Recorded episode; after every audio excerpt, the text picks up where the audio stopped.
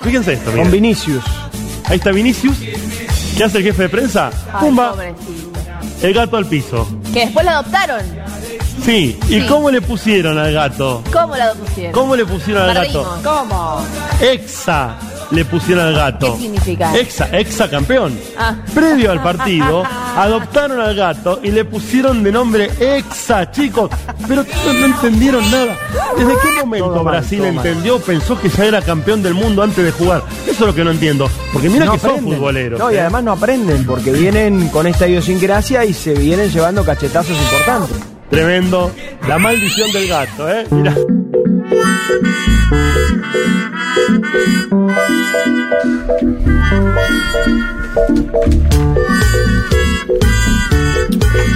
Y si hay algo que se aprende más o menos rápido en la vida es que mm, boquear, lo que se llama, ¿no? Como entra, boquear, no solo no conviene, sino que está reñido con las mejores prácticas.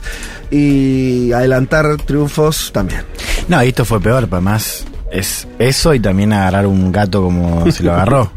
O sea, es como doble combo. Para, ¿pueden poner un poquito de contexto? Agarra el gato y ¿qué estaban diciendo? No, No, no. Hay un gato que está en la sala de prensa de Claro. Brasil de, antes de el partido de cuarto de final de Brasil. Sí. Un gato. Nunca visto antes en el predio. Un gato. Aparece el jefe de prensa de Brasil y ante los jugadores lo saca el gato. Algunos dicen de mala manera, otros dicen no, es la forma característica de sacar al gato, etcétera, etcétera. Y a partir de ahí, Brasil queda eliminado. Entonces, muchos dicen, hay la maldición del gato. Y otros dicen, no, Brasil queda eliminado porque festejó antes de tiempo, le pusieron exa al gato, es decir, exa es... Y además, ¿cómo, le- ¿cómo le llamas ahora al gato? ¿Era negro el gato? El gato... No, ahora le queda ese nombre. Lionel Messi le ponemos ahora. Para mí hay que pedirle salvoconducto para el gato y llevarlo ya mismo a la concentración de la selección argentina. Yo diría que dejemos igual las supersticiones de lado porque el martes es martes 13. Sí, es verdad, pero puede ser martes 13 Pero si para, para- no, si no creemos, Puede no ser para Luca nada. Modric también martes 13. Claro. Sí, Y lo otro que hizo Brasil fue bordarse las estrellas antes de tiempo. O mejor dicho, no, No, bordárselas. sí, sí. Pero dijo, ¿cuál te gustaría que sea el diseño del logo de la Confederación Brasileña de Fútbol? Ajá. Este que viene para acá, 3 y 3. Este que viene para acá, 4 y 2. Eso ya era mucho. Lula, por ejemplo, el Mm, Partido también habló Lula de Brasil, de antes, decía, decía, quedan 9 días para el exacampeonato Ajá. y 23 días para la pose de Lula. Ay, Eso no, lo dijo no, el día de, de- Yo no sé si, si cuando sos muy grande y has ganado mucho, ya directamente te pasás de rosca, ¿entendés? No, y que venían bien igual. No, pero venían además bien. hay Y, pero- algo de la antimufa. O sea, como que, viste, estaba la comparación, como Argentina, Sí. todos como pensando en, viste, repetir cosas, no decir ciertas Sí. cosas. Y estos que entraban bailando, Sí, claro, exa, sí. exa, El exa, bailecito exa. cayó muy mal. Y claro, no, es que las primeras semanas eh, se decía que es superior a los brasileños que no tienen eso de la mufa. Y claro, ahora se fueron y es como, y bueno, no deberías haberlo hecho. Lo que pasa Che, es que lo ¿les viven de otra manera, ¿no? Lo viven de otra manera el fútbol ellos. Sí, ¿Le- ¿les dio pena, alegría? ¿Qué les pasó? No, alegría total. Me estás jodiendo el Leti. Discúlpeme, alegría total. Ay, no, a mí no me dio alegría total. Ah, ¿no? ¿Por no. qué? Pero prefiero que quede un país con- latinoamericano. Me- Aunque sea Brasil, No, sí. no, sí. Brasil tiene cinco Copas del Mundo. Si ganaba esta era la sexta. Mira, Leti, mi razonamiento es el siguiente, es esa regla la tomo Sí. con excepción de Brasil. Sí. Y si no está Argentina. No, pero bueno, por supuesto, pero digamos, si, Si fuese Chile, Perú, dale. que lleguen a donde lleguen, si es hasta Uruguay. Ecuador. Sí, sí, sí. No. Sí, a mí un poco me pasaba, ¿eh? Uruguay. Pero cuando vi que quedaron afuera, un poco de pena me dio. Mirá, eh, Uruguay, ¿qué, qué haces con Uruguay? Cuando u- No, si no Uruguay pasa y vos quedás afuera no como son pasó en el rivales, 18. no son rivales. Tiene dos Copas del Mundo, vos tenés dos. No, bueno, pero no, no, no lo siento, no lo siento. Ellos dicen que tienen cuatro, ¿sabías esa? Está Un día lo bien. charlamos. Hay una cuestión de los tamaños también. Ah, Digo, siempre con el, vos el que es más grande que vos en un punto, y bueno, sí, no, no aplica ningún tipo de No, solidaridad. pero más vale que con, lo- los, con los otros, por supuesto que sí. Así como los otros no lo aplican con nosotros, y yo lo entiendo. Yo no, no me indigno esta cosa de No. se eh, Uruguay festejó en las calles de Argentina que eliminada. Lógico, está bien. Y está bien que nosotros hinchemos por Sí. Uruguay. No veo ninguna contradicción. No, no, no pido reciprocidad con el que es más no, chico que yo. pero ahora, qué lindo es cuando, por ejemplo, mm, nivel de sensibilidad alto estoy manejando estos días, vi el video de Perú y los peruanos festejando eh, Bueno, claro, que ganó Argentina. Qué lindo es, Sí. igual, es hermoso. Sí, es verdad. De hecho, no sé si les ha pasado, les decía que la otra vez, muchos desde Ecuador escribiendo, che, estamos con Argentina, Sí, es lindo eso. Los peruanos tienen una historia de acompañamiento argentino que se remonta a las Islas Malvinas. De- o por lo menos incluso en Sí. esa situación donde nadie acompañó a la Argentina, Perú lo hizo, o sea que sí, hay una, una historia larga. Igual nosotros estamos imbuidos de otros apoyos más eh, que suponíamos más insólitos, por desconocimiento Sí. propio, más lejanos en la geografía, y que son los que nos tienen conmovido, ¿no? Bangladesh, el Y estado de aparte se Kerala. quedó ahora Bangladesh sin Brasil también, así que imagino que los compañeros eh, bengalíes o bangladesíes van a apostar por la selección argentina en su totalidad. sí, sí ven lo- lo- los, ven los partidos en situación de plaza Sí. de a miles de personas. Pero es viste que había esa cosa de son doble camiseta o no. Ah, sí. Bueno, no sé, Vaya, si no, son doble está. camiseta, pero ahora van a hinchar por la Argentina. ¿Queda un solo de los sudamericanos? Un solo Salí anoche, digo, en C5N en sobredosis hablando de Bangladesh desde la TV pública. Ah, mira qué lindo. Mirá qué tal, Está ese muy bien. crossover. Bueno, eh, ¿alguien quiere decir algo No más? hay que festejar No. antes de tiempo. Pero por supuesto, enseñanza número uno, y además, para mí esto también es importante, no decir. Pero No. no, no, ya ni siquiera como cala, es una cuestión de, Nunca. de cierta nobleza, uno no, Sí, no mucha adelanta. soberbia, soberbia. Eh, Yo si tuviera cinco estaría en la playa tomando caipirinha.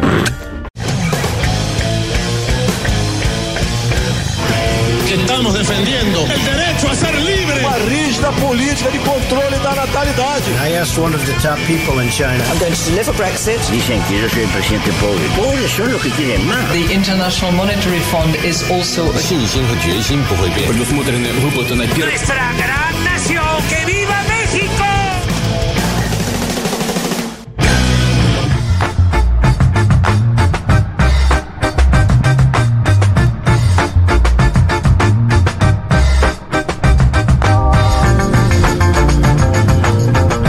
Buen domingo para todas y para todos. Es domingo 11 de diciembre del 2022. Este es el programa 234 de Un Mundo de Sensaciones.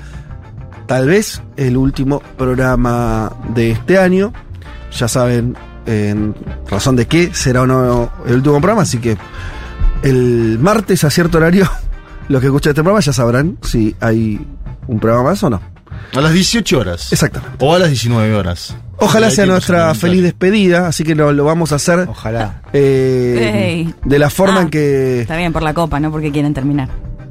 Por supuesto. No. Y también porque queremos terminar. Sí, las dos cosas, ¿no? Las dos cosas. ¿Quién no quiere Sí, fue un año muy cargado. Así que no, eso, escúchelo como si fuera el último del año. De un pequeño apunte. Escuché en esta radio, lo digo porque no creo hoy porque estuvo la fiesta, sé que estuvo la fiesta, así que tal vez está du- durmiendo, pero tal vez no.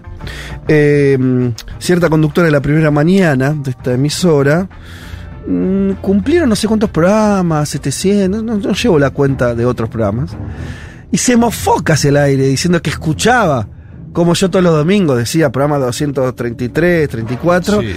Y esta conductora decía, "Bueno, che, pero 200 programitas, nosotros llevamos 700. Claro. Bueno, todos los días hacen eso, ¿no?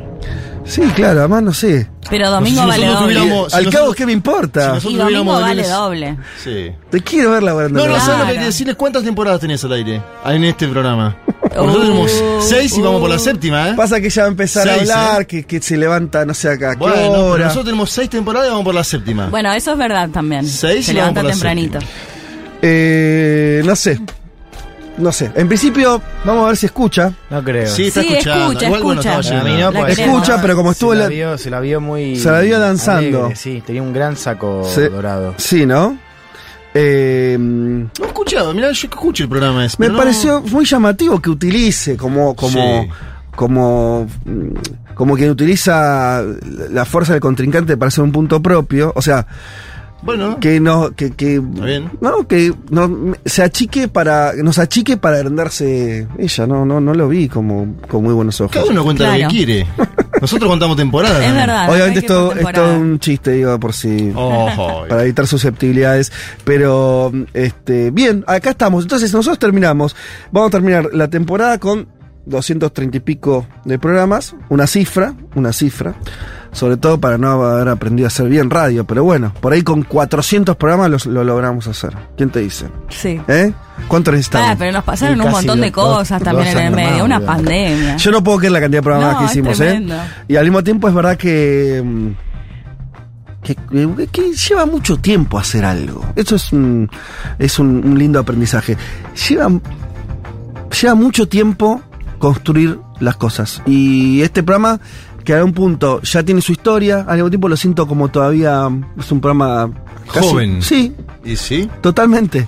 Por eso digo, lo, lo- los grandes programas eh, llevan mucho tiempo, muchos años. Hay algo ahí de, de la continuidad, de la persistencia. Bueno, quizás es porque es una vez a la semana ¿Qué cosa? el programa. Que lo sentís así, como joven.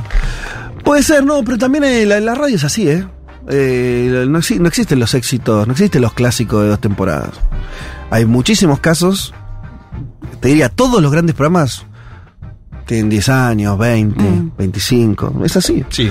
Es así. Y a- atrás de eso Pasa no hay con- solo el laburo, sino esto de la persistencia, de, de sostener, de construir, de una, construcción lenta. Eh, tiene que ver con. Pasa en todos lados igual, en las bandas también. Las buenas También, bandas son las que totalmente. tienen 40 años. Totalmente. Los buenos políticos son las que hacen política hace 40 años. Totalmente. Para mí, ¿eh? Pero digamos, vos decís juventud, ya estamos en la juventud. Claro. Sería algo así, no, No, somos sí. niños, ya estamos en la juventud. Sabía- algo así. había frase de Chávez sobre Joven Venezuela. adulto. ¿Eh? Joven adulto. Joven adulto. ¿Qué, qué edad es joven adulto? ¿Cómo? ¿Qué edad es? Joven adulto, 25. 26 años. Bien. Ah, ok. Seríamos un joven de 26 años, este qué programa. ganas, qué ganas de Bien. Que coincidamos con, con tu edad, tal vez. Sí, ahí. A mí me gustaba que a Chávez le decían, usted Oh, hace bueno. mil años está encaramado en el poder, y él decía, Sí. no, yo- nosotros tenemos 15 años acá, 15 años es una, es una niña que está empezando a vivir la vida, decía. Claro, claro. bueno, muy bien, tenemos muchas cosas eh, en este, ojalá, último programa del año. Muchísimas cosas, vamos a contarlas rápidamente. Eh, vamos a tener la visita del señor Fernando Duclos, porque, y esto empieza a ser un anuncio en este programa, va a presentar su libro, su nuevo libro, Un viaje a la India de carne y hueso, así se titula, que son las crónicas de, de Periodistam que eh, hizo durante su viaje, que ustedes ya lo saben porque ha salido en este programa muchas veces, su viaje de creo que unos cinco meses estuvo en la India y ya está el producto de todo eso que es el libro que tengo en mis manos. Muy lindo. Eh, hermoso, que es eh, así como hizo el anterior de las crónicas por, por todo el viaje, sobre todo en Medio Oriente y, lo que él llamó la ruta de la seda, eh, va, que él metaforizó en esa, eh, en esa idea de, de- de- porque la, mayoría de los países tenían que ver con, con aquella ruta. En este caso, la India va a estar en un rato nomás hablando de este lanzamiento de ediciones Futurock y además, bueno, vamos a contar en para los que ya se estén dando manija, donde pueden comprarlo. ¿sí? Esto es una especie de adelanto exclusivo para los oyentes de un mundo de sensaciones. Todavía no ha sido oficialmente lanzado, esto es una especie de pre-lanzamiento, así que en un rato nomás cuento más cosas al respecto, pero en minutos va a estar eh, Fer sentado con nosotros y contando todo sobre este librazo. Eh, realmente es un libro hermoso y muy interesante para, para seguir en la senda esta de las crónicas de viaje, que este año además eh, la editorial nuestra tuvo otro capítulo con el libro de Juan sobre Chile. Vamos a hablar de eso, vamos a estar contando varias cuestiones en el, en el programa. Brasil empieza a armar su gabinete, Lula empieza a Sí. armar su gabinete para asumir en, en poquitos días más a partir de enero. Eh, y hay mucho que contar sobre eso. Eh, vamos a estar eh, hablando también de lo que fue tal vez la, no- la noticia de la semana en Latinoamérica, Juanma, que tuvo que ver con finalmente se terminó la presidencia de Pedro Castillo, pero de qué manera. Qué Tremendo. salida, amigo. Tremendo Qué salida, amigo. Y sigue la. Hay convulsión social en este momento en, en Perú tras la juramentación de Dina Boluarte, que nominó ayer su equipo de ministros, un gabinete de técnicos, Mm. para intentar salir de la crisis, porque obviamente hay movilizaciones que dicen el presidente es Castillo, se lo votó a Castillo. Otras movilizaciones dicen hay que eh, finiquitar el Congreso, disolver, mejor dicho, el Congreso Nacional como propuso Castillo, o Claro. mejor dicho, no propuso. Lo quiso hacer. Lo dictaminó y lo quiso hacer, lo intentó hacer, convocando un, un gobierno de emergencia excepcional. Vamos a intentar comprender qué pasó en la semana peruana. Sí, ¿Qué intentó hacer Castillo? sí. ¿Qué intentó hacer Hay interrogantes sobre eso, muy. que no sé si vamos a poder dilucidar, ¿no? Pero dudas sobre. que fue muy extraño lo que hizo, muy. ¿No? Muy, muy extraño. Y la imagen nada más. Cuando digo muy extraño me refiero a tengo duda de qué pasó ahí. Bueno, hay, Yo al menos no, Sí, no terminó, lo puedo explicar de hay la gente política. de Perú Libre que tiene dudas también y Bueno. la- las hizo ayer. Para mí ahí ya entramos en la conspiranoia. Sí, sí, sí. ¿No? Pero bueno, existe también eso. Sí, pero, pero no encuentro un caso comparado. No, y más extraño fue uno de los argumentos que dieron, ¿no? Que él no se acordaba lo que había dicho. No sé si Es todo eso. muy extraño, pero yo digo, no tengo, no, no, lo nos vamos a desarrollarlo después, pero digo, no, no, no lo puedo entender. No tiene una explicación lógica No. en el parámetro No. que tenía. Entonces, Es que lo más probable es que haya información que no conocemos y no. Bueno, por eso- no, No, sé. ¿no? O no, ver, no sé. Había gente que. el- el- a primera hora de la mañana, y esto hay múltiples testigos, no estaban los votos para la vacancia, que se Sí. votaba ese mismo día. Sí, ¿Algo cambia en el mediodía peruano? sí. Aparentemente aparecen los votos para la vacancia, Sí. producto de algunos. O sea, para O la eso institución. creyó, para la- el- sí. o sea, el en ese momento Sí. él dice. Me van a rajar. Esto es a matar o morir, digamos. Sí. Al menos es lo que cuentan algunos de sus asesores en off, te lo cuentan, ¿no? Ujú. nadie, tampoco nadie está jugando a fondo en esta película.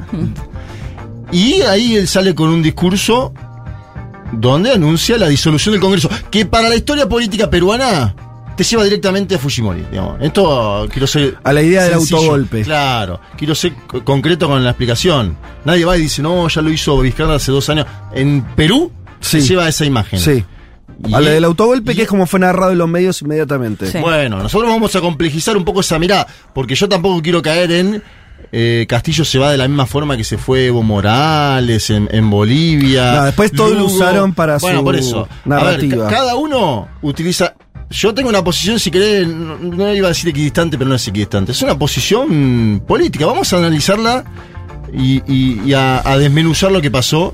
Eh, porque- Bien, vam- vamos a estar charlando largo y tendido entonces de lo que eh, ocurrió en Perú Sí. y está ocurriendo porque, como bien vos decís, yo al menos lo que estoy viendo, vos vas a tener una mirada más profunda, es una, cue- las dirigencias están discutiendo una continuidad o cómo siguen y La superestructura. veo una movilización social medio caótica en un punto, que no se entiende si es si lo tiene a Castillo de referente o no lo tiene, pero vislumbro ahí una cosa que tal vez no se termine rápido porque hay una demanda concreta de la que vamos a estar hablando. Digo, eso me parece muy interesante, eh, pero bueno, eh, en minutos nada más o en un rato vamos a estar eh, conversando sobre eso, Eh, pero no fue el, el fue una semana como de, de- de- de gol- gol- golpista, para llamarlo de alguna manera.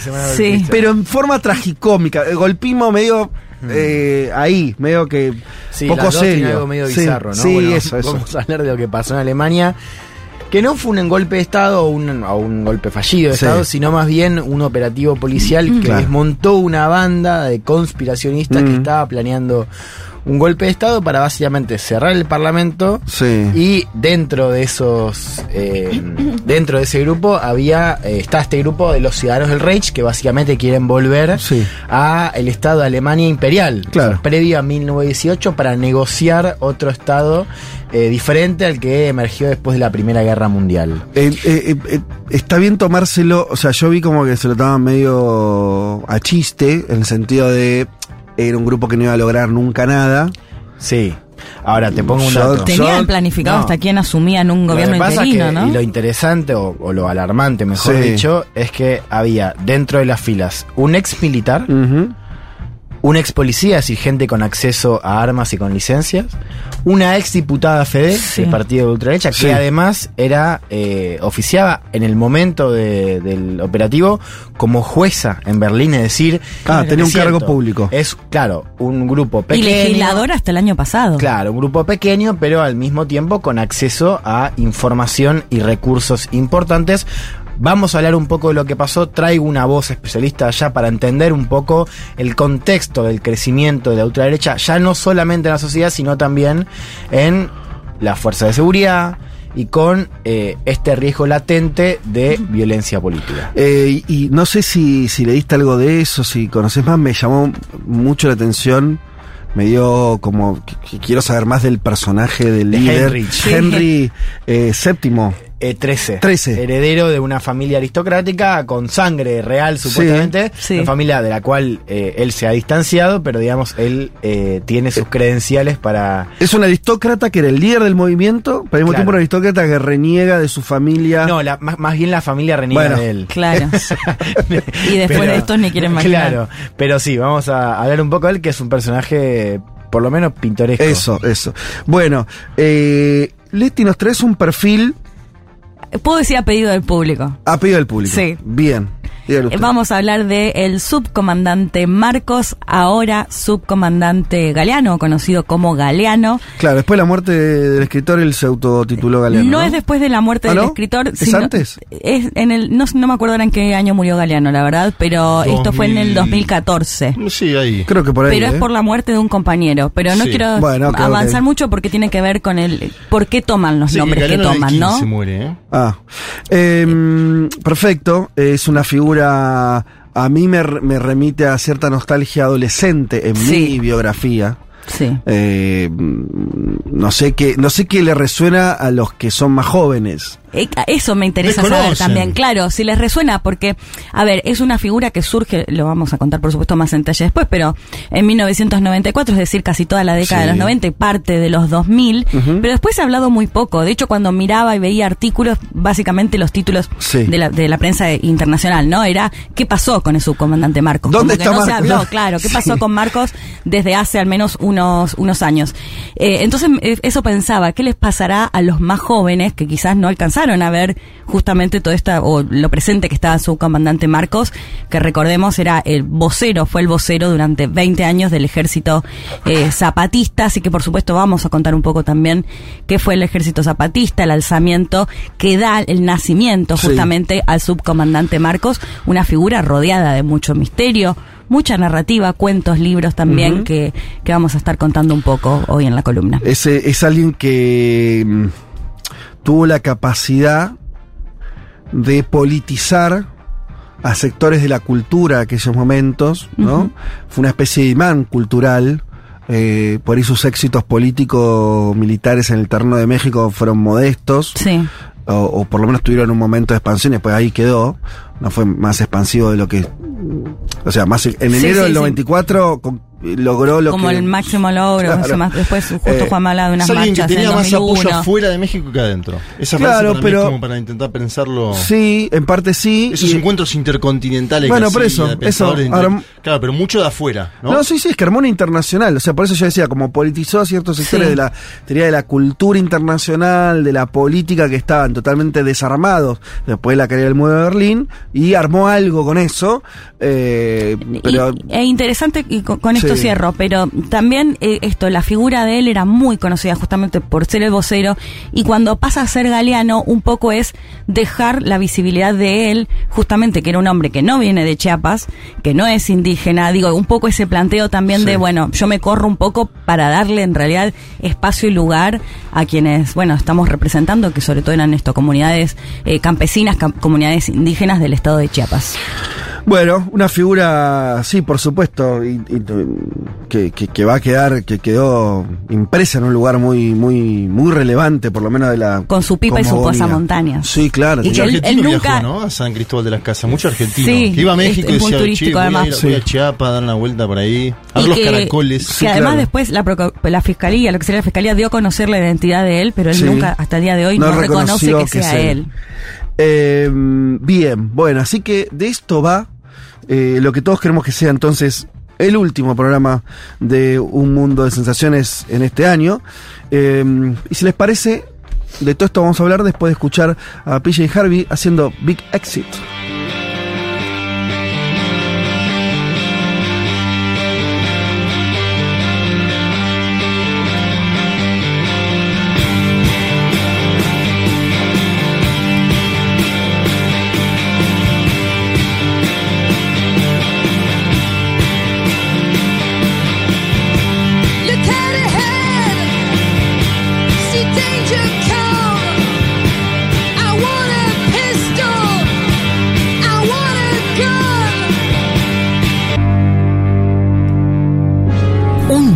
De sensaciones. Un mundo de sensaciones. Contamos lo que pasa afuera, por lo menos mientras existan los casquetes polares.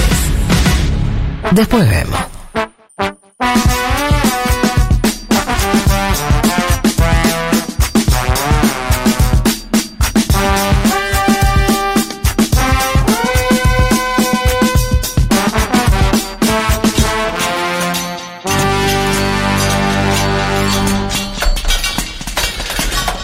Aquí estamos para arrancar con el programa, con los temas del programa. Eh, ustedes envíen sus mensajes. Todavía no lo estoy pudiendo leer por un- una cuestión técnica, pero ya, eh, ni bien lo resolvamos, estaré leyendo al aire los mensajes de ustedes. No dejen de enviarlos, por favor. Eh, como siempre, al 11 40 66 000. Eh, bueno, vamos a arrancar por Brasil, si les parece. Porque, claro, se viene. mm, mm, se viene el, nuevo gobierno de Lula, ya esto obviamente es una realidad. Además, cada vez hay menos temores a, a- a una complicación en, en el pase de mando o alguna eh, algún tipo de problema, por lo menos en términos relevantes, ¿no? Eh, Bolsonaro se acomodó en un lugar muy pasivo en estos días, eh, lo cual abre también interrogantes de cómo va a ser esa conducción de la oposición. Bolsonaro va a estar en el centro, efectivamente, va a poder ocupar ese lugar. A priori nuestra lectura era que sí. También es verdad que empiezan a surgir, esto lo vi sobre todo en medios brasileños, obviamente de, de- de derecha, bueno, en medios brasileños, Eh, que ya empiezan a levantar figuras de la centroderecha, ¿no? Como diciendo, che, ojo que este puede ir, este puede ocupar lugares importantes, incluso también por las negociaciones de Lula con ese Congreso, que sabemos que obviamente es parte central de la gestión política, entonces, nada. ah, Es un interrogante, no es lo que vamos a hablar ahora, pero es un interrogante que yo creo que rápidamente, ¿eh? después del 1 de enero se va a ver. Me parece que ahí... ¿Quién es la oposición a Lula? Sobre todo, ¿qué va a hacer Bol- Bolsonaro? ¿Levanta la- ¿Se va al gobierno y empieza a levantar la cabeza? ¿O se toma vacaciones? ¿O se va? No sé, eh, hay que ver eh, qué ocurre. Igual recuerdo que nada es definitivo. Me acuerdo a Macri yéndose. Eh, ni bien perdió las. eh, asumió Alberto Fernández, está bien que rápidamente vino la pandemia y todo lo que sabemos. Pero digo, desapareció y después apareció, eso puede ocurrir. Pero bueno, veremos. Lo que sí sabemos es que Lula está dando ya pasos muy firmes en relación a mostrar el gabinete, que es una forma de mostrar la alianza efectiva con la que va a gobernar, o por lo menos una parte. Después viene la, la negociación con el Congreso, pero hay novedades en todos lados. Arrancamos con, con el gabinete. Sí. Me parece lo más relevante, obviamente, es el nombramiento de Fernando Haddad como ministro de Hacienda, o sea, ministro de Economía.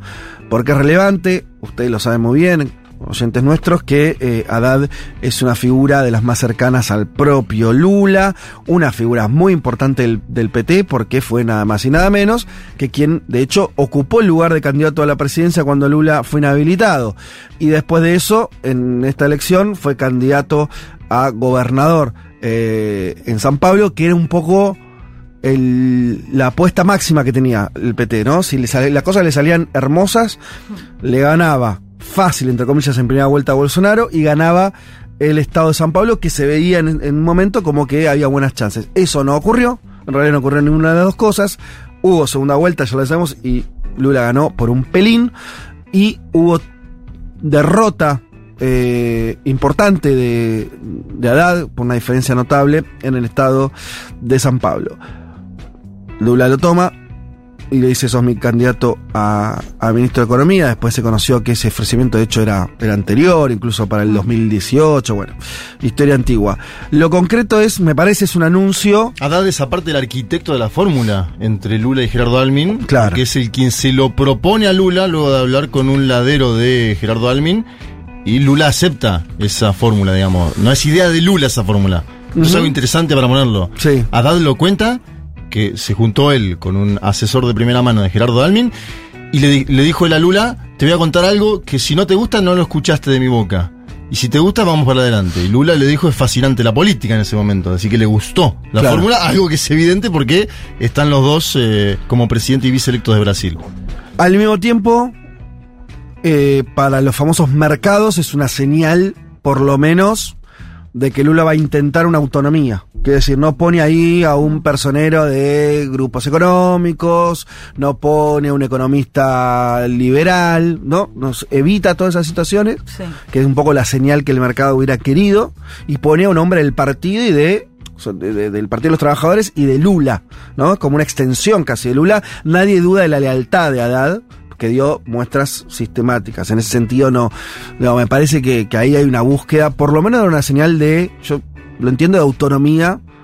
Siempre es relativa a la autonomía, pero autonomía al fin de la política respecto de, de los grupos empresarios. Tal vez un doble demás. mensaje, Fede. A, la- a los grupos empresarios por un lado y a la coalición de gobierno por el otro. Ujú. Decir, yo Gobernamos nosotros. del PT, ¿eh? Sí, sí. Yo soy del Partido de los Trabajadores. Que yo marqué esa imagen cuando entraba Mercadante, Iglesias y Hoffman a la transición, era entró Lula. Lo otro que hay que decir es que planificación es el otro, la otra cartera, la otra pasta, como se le dice en Brasil, para darle un guiño al mercado. Seguramente. ¿sí? Porque si Hacienda vos lo tenés con un hombre propio como Fernando Haddad, que es Lula, para, para la derecha Fernando Haddad es Lula, eh, es quien ocupó su lugar en el 18, cuando no lo quería ocupar Jack Wag- Jack Wagner, el gobernador de Bahía en ese entonces, lo, lo marco, eh, planificación es una cartera que va a tener mucho poder.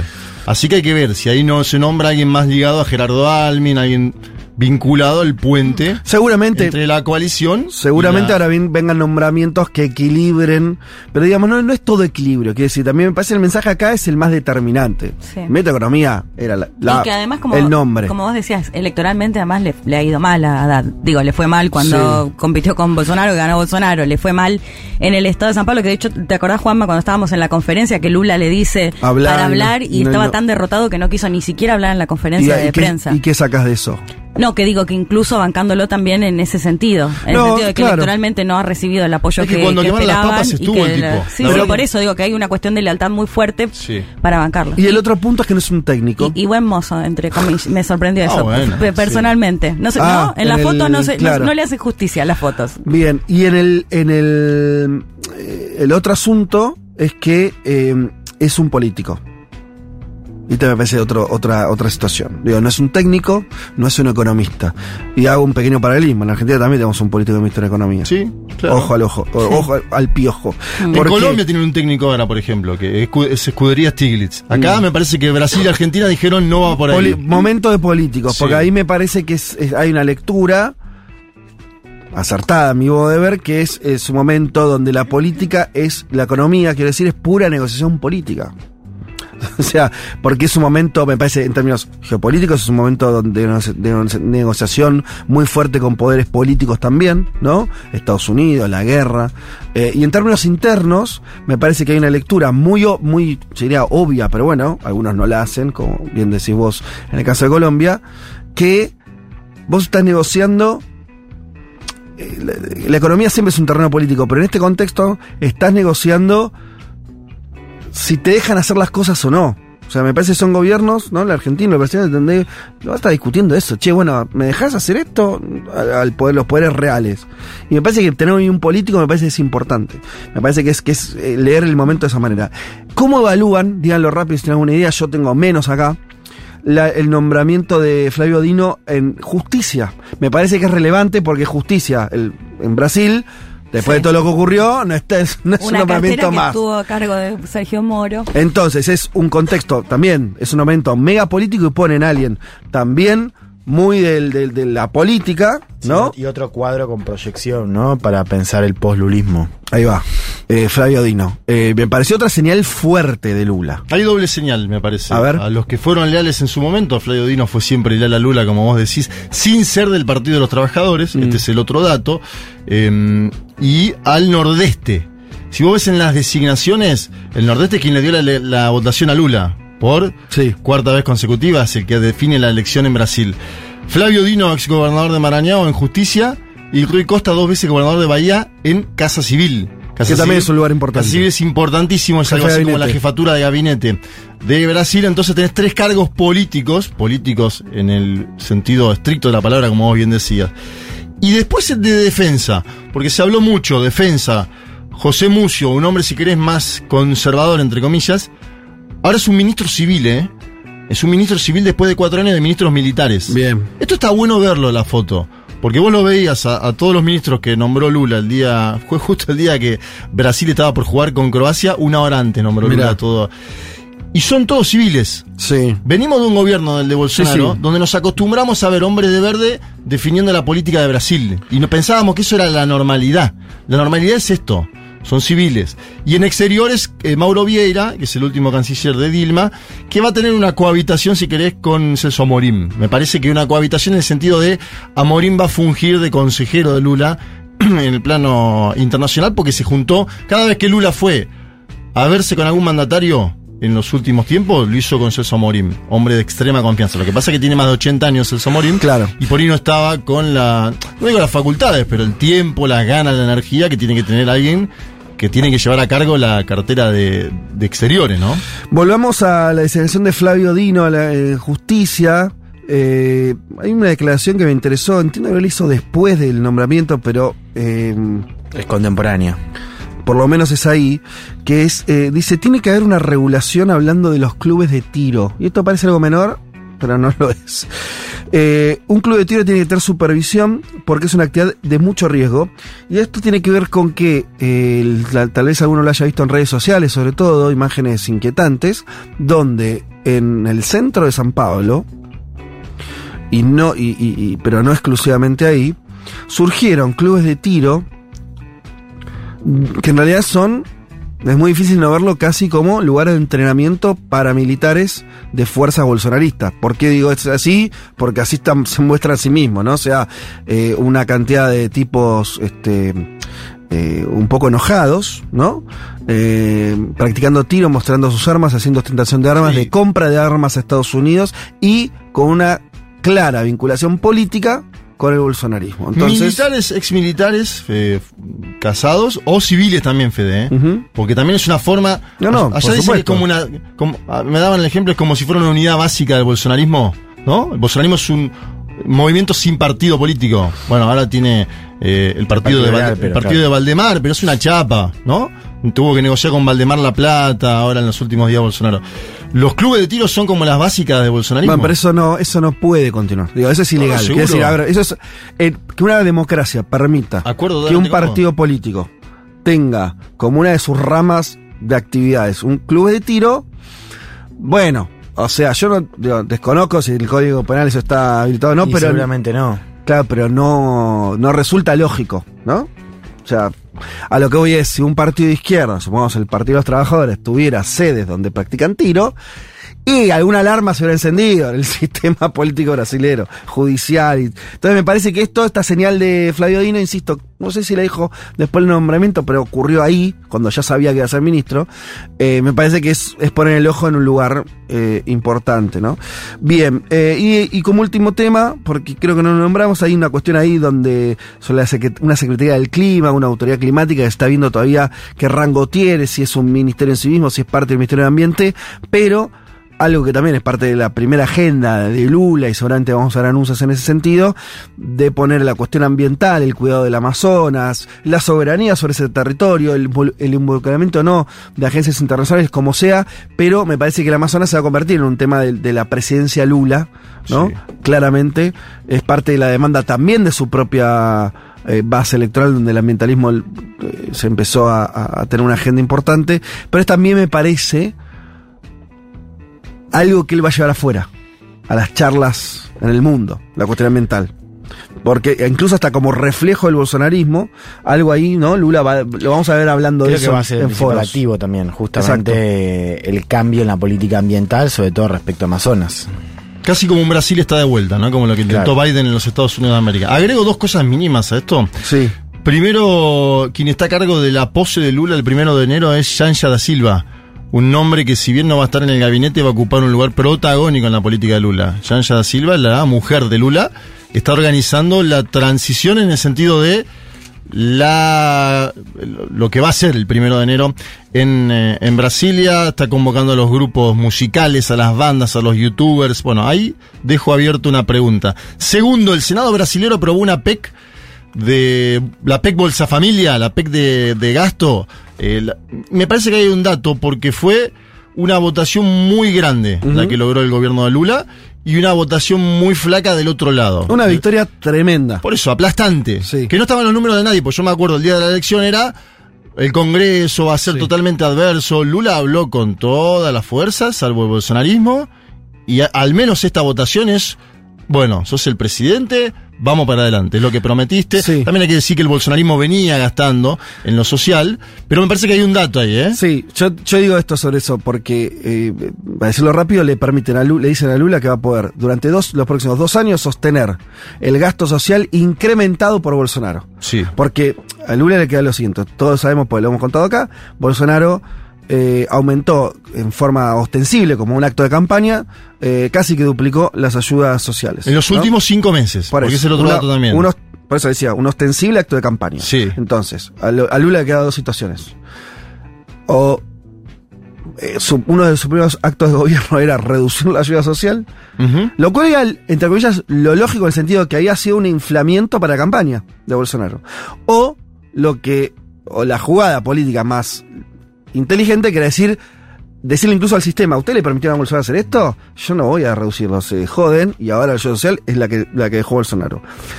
Lo, lo que hizo el Congreso es, eh, como bien decía Juanma, permitir eso, que es una cantidad importante, estamos hablando de 28 mil millones de dólares. Una guasada de guita.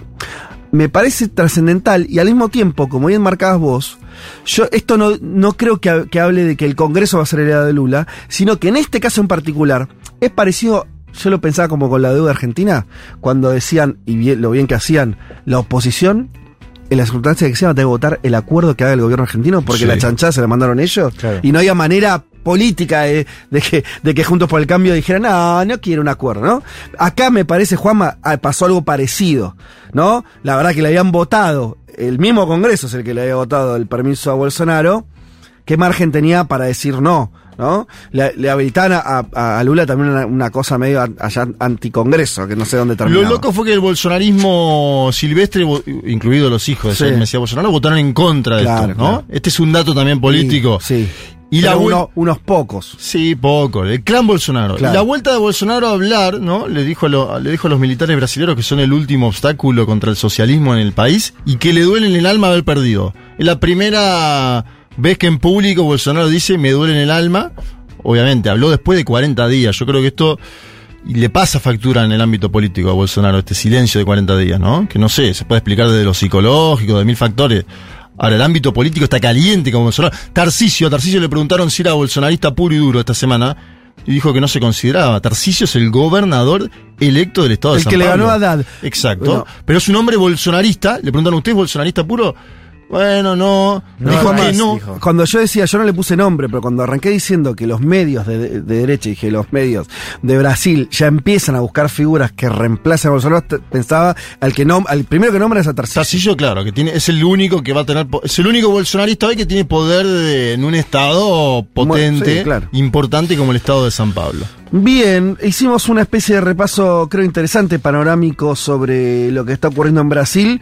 Recordamos, eh, ¿cuánto faltan? Dos semanas, un poquito más. Ya asume Lula, o sea, ya es una enero. transición que ya se acelera. Hay 12 jefes de Estado confirmados, primero de enero, eh, y va a hablar, así que se, se espera un evento importante. Imagínate que la primera vez que gana Lula llora, dice que es la primera vez que llega sin diploma a la presidencia. Me parece que va a ser algo emotivo, ¿ah? Eh, totalmente. Y además hay una cuestión de expectativas, ¿no? Que haber que manejar ahí también de, de que... eh, pero bueno, me parece que también hay una cosa que Lula tiene, entre mil comillas, fácil, que es la experiencia bolsonarista. Y esto lo, lo dijeron, ¿no? Eh, digo, va a ser un gobierno que al mismo tiempo va, eh, va a tener que... un poco como, ahí sí, un espejo de Biden con Trump, ¿no? Con la diferencia del caso. Pero va a ser un gobierno que también va a ser anti-bolsonarista. Aparte de la identidad del gobierno, va a ser un gobierno lulista, el- lo afirmativo, y por la negativa va a ser un gobierno antibolsonarista, con lo que eso significa, lo que vos decías bien, el desmonte del aparato militar, o por lo menos de la injerencia militar en lo político, cómo va a ser esa transición. Eh, un presidente que va a tener otra otra, otro contacto con lo popular, con, ¿no? Va, a haber un cambio drástico ahí. eh, y bueno, veremos también, hasta ahora vimos un, vamos a ver un nuevo Lula también. Pues vimos un Lula, en los últimos, ¿no?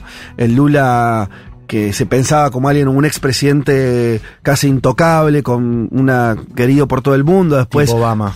Claro, después... Eso eh, el 2011, claro. un Lula que cae eh, en prisión, un Lula que sale de ahí, hace campaña y la gana, y la gana no como él quería, tal vez, pero la gana.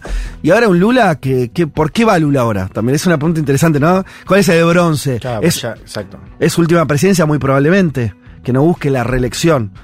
No, ella dijo que no. Hay que ver qué pasa. bueno, ¿no? por- Pero- hay que ver qué pasa porque todo es un gran eh, lío, Quizás, pero claro. eh, pero digo, ¿qué va a buscar, no? Lula en esta presidencia es, es con la experiencia de él, Es em- Tiene que cuidar su biografía, ¿no? Tiene que preservar su legado, me parece. Esa es una duda que queda en muchos sectores, pero yo creo que las actitudes que va tomando Sí. van en ese sentido. y no lo De dijimos. cuidar la biografía, Sí. que a la vez es también cuidar la biografía de, de la historia contemporánea de Brasil, ¿no? Y iba a terminar con lo de la, lo de la ayuda al Congreso, digo, lo, lo de que le permiten eh, mantener, sostener el gasto este electoral de Bolsonaro que, que ubica, per- perdí la cifra que tenía por ahí, eh, pero es una- una- un ingreso bastante relevante para los sectores más eh, vulnerables en Brasil por esto del aumento del auxilio Bra- Brasil, que era el, el Bolsa Familia. Casi que hay, hay un pago interesante, ¿no? Ese sector que es el que incluso no, no votó a Bolsonaro habiendo recibido esas ayudas y es al mismo tiempo el que le da la victoria a Lula. Digo, hay algo ahí de reconocimiento está, Seguro. está bueno, es un lindo inicio que su- lo primero que haya conseguido Lula es decirle a ellos, che, esto, esto para vos, esto no te lo sacamos. La- esto se convierte en política. Lo que era una ayuda electoral se convierte en ayuda permanente, ¿no? Sí, y lo- yo te mencionaba lo de los nombramientos de cinco, dos ex gobernadores del Nordeste, porque también ahí hay Sí, sí. claro. una.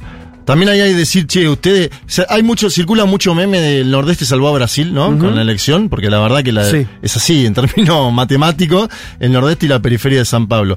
Eh, y dos nombramientos de cinco al Nordeste. eh, grafican la importancia que le da Lula a ese lugar. Es más, Jacques Wagner hubiera sido el candidato de Lula a la elección del 2018, esto lo cuenta Fernando de Moraes en su biografía, y Jacques Wagner le dijo que no.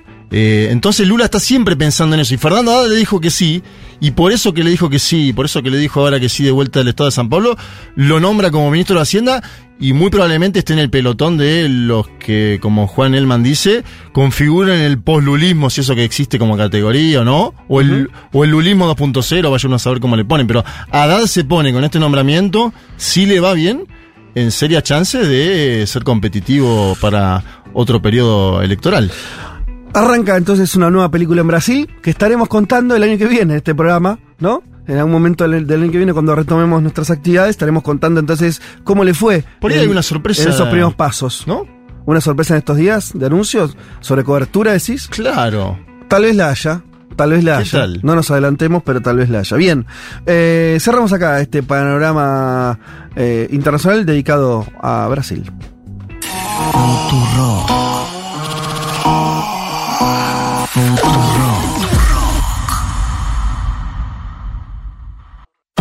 Un mundo de sensaciones.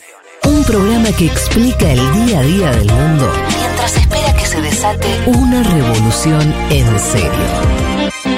Como Dios manda.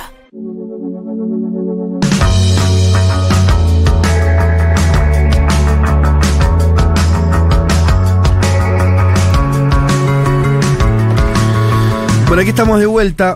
Como lo anunciamos al inicio del programa, hoy es un día muy especial porque eh, tengo en mis manos, tengo en mis manos, el segundo libro, en realidad tercer libro, segundo libro con ediciones Futurock de eh, Fernando Duclos. En este caso, un viaje a la India de carne y hueso, titulado este libro, que narra, como ya sospechan, las aventuras y desventuras eh, de Fer en eh, la India en los últimos meses, eh, algo que arrancó a principios de este año, cuatro o cinco meses, que estuvo recorriendo ese país. Y para hablar del libro, que además digo ya pueden comprar, si quieren esperen a que charlemos con Fer y nos cuente un poco de qué va el libro, pero les va a agarrar muchas ganas de, tenerlo. Ya lo pueden conseguir en tienda.futurock.fm, ¿sí? Con envío directo a todo el país, ¿sí? Estén donde estén. Y descuentos especiales, como siempre hacemos, para la comunidad Futurock. No les quiero decir que estamos a cuánto de Navidad, nada. O sea que te...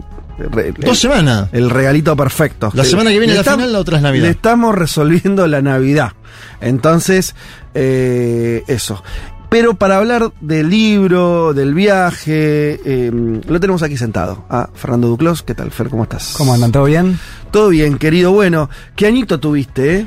La verdad que sí, y como dijo Juan recién, estoy ahora con la cabeza en Qatar. Pero bueno, de repente también estoy con la cabeza otra vez en India Y porque sí. no deja de ser algo lindo, ¿no? Y Juan, que está acá sentado al lado mío, lo sabe, digo, la, la- la adrenalina de de repente aparecer un libro nuevo con todo el trabajo que implicó, en este caso el viaje también, digo, una cosa que de repente uno dice, wow, bueno, finalmente es esto, ¿no? El viaje duró Eh, ¿Cuántos meses, Alfred? Empezó ¿Cinco? el 9 de febrero Sí. y terminó hace un mes, pero los últimos tres meses no están tan reflejados en el libro. Digo, hay un último capítulo porque lo cierto es que después de India estuve en Tailandia, en Irak y en Egipto. Sí. Y hay una suerte de epílogo. Donde refleja eso último. Sí, a ver, donde refleja eso último y donde empiezo a contar ya cómo se ve India desde afuera, porque Claro. eso es algo que pasa mucho. A ver, vos vas a India, sentís algo, eh, lo que tengas que sentir, digo, la amás, la odias, es un país, como ya conté muchas veces, terriblemente intenso y estimulante, y te vas de una forma. Yo me fui, de hecho, y le voy a ser completamente sincero, pensando, no vuelvo nunca más. Sí. Pero porque, a ver, es demasiado cansador, te deja marcas en la cabeza, en el cuerpo, en todos lados. Lo que siempre digo también, el primer día que llegué a Bangkok, a Tailandia, le sacaba fotos, pero como quien saca fotos a un monumento espectacular, a una avenida de doble carril en la cual unos autos iban para un lado, otros para el otro y todos frenaban ante los semáforos. Para mí eso, después de cinco meses de India, era una locura extrañísima, una rareza. Entonces, bueno, me fui con este cansancio en el cuerpo diciendo no vuelvo más y de repente, ya unos días después en Tailandia, en Irak, en Egipto, ahora incluso en Argentina, digo, che, me gustaría volver otra vez porque de repente no se da cuenta uno, pero se empieza a acostumbrar a ese a esa catarata, ¿no? De estímulos, de cosas que pasan todo el tiempo, de sentir que todo el tiempo estás viendo la vida, digamos, la humanidad sin ningún filtro como es, con los olores buenos, con los malos, con las cosas lindas, con las feas y medio que se vuelve una droga entre comillas. Si che, me gustaría volver porque la verdad es que de repente en India vi cómo funciona el mundo en primer plano y todo lo que pasa ahora, no voy a decir que me resulta aburrido, porque la verdad que no lo es, pero digo, lo veo con otro filtro, ¿no? Eh, el libro, hablemos un poco del libro. El libro arranca, a mí, eh, un libro de viaje me parece buenísimo cuando arranca con un mapa, que es el caso este, además de un país. Bueno, re- estamos repitiendo la fórmula que también nos salió de eh, la ruta de la seda. Eh, en ese caso, era un viaje a través de distintos países. En este caso, es uno, pero que también son muchos países. Y acá veo, abrís la segunda página y tenés un mapa eh, de la India con todos los puntos que es- saberlo es impresionante que tocaste. eh, y sobre todo, veo una cosa acá, no sé, eh, como eh, mucho en el norte y en el sur, más que en el, en el medio de la India. ¿Eso, cómo- ¿Por qué? ¿Es así? ¿Las cosas más inter- interesantes, las ciudades más interesantes están más al norte y más al sur y no tanto en el medio del país? No sé si se podría decir eso, se fue dando así, es cierto, Pero es ves verdad. este sí, sí, sí, sí, es claramente ¿no? así. A ver, el norte es la parte más turística, podríamos decir. ¿Ah, sí? y es lo que se llama el triángulo dorado. Digo, cuando vos vas a India por primera vez, si Sí. algún día vas, lo que te van a decir las agencias es el triángulo dorado. ¿Qué es este triángulo dorado? Empezás en Delhi, seguís a Jaipur, que es una ciudad dentro del Rajasthan, que es un estado bastante característico de India, y terminás en Agra, que es básicamente el Taj Mahal. Ah, Entonces, claro, bueno, en va. 15 Hay un días ahí. viste el Taj Mahal, estuviste en Delhi, la capital, viste la gran ciudad, viste el Rajasthan, que es la India señorial, la India en donde ves, por ejemplo, elefantes por la calle, Ajá. digo, esta cosa de palacios, de princesas, de este glamour muy venido a menos, pero no deja de ser un, un estado muy principesco, eh, degradado, podríamos decir. Y el sur ¿Y el es la parte tropical, podríamos decir, y la parte más dravídica. ¿Qué es dravídica?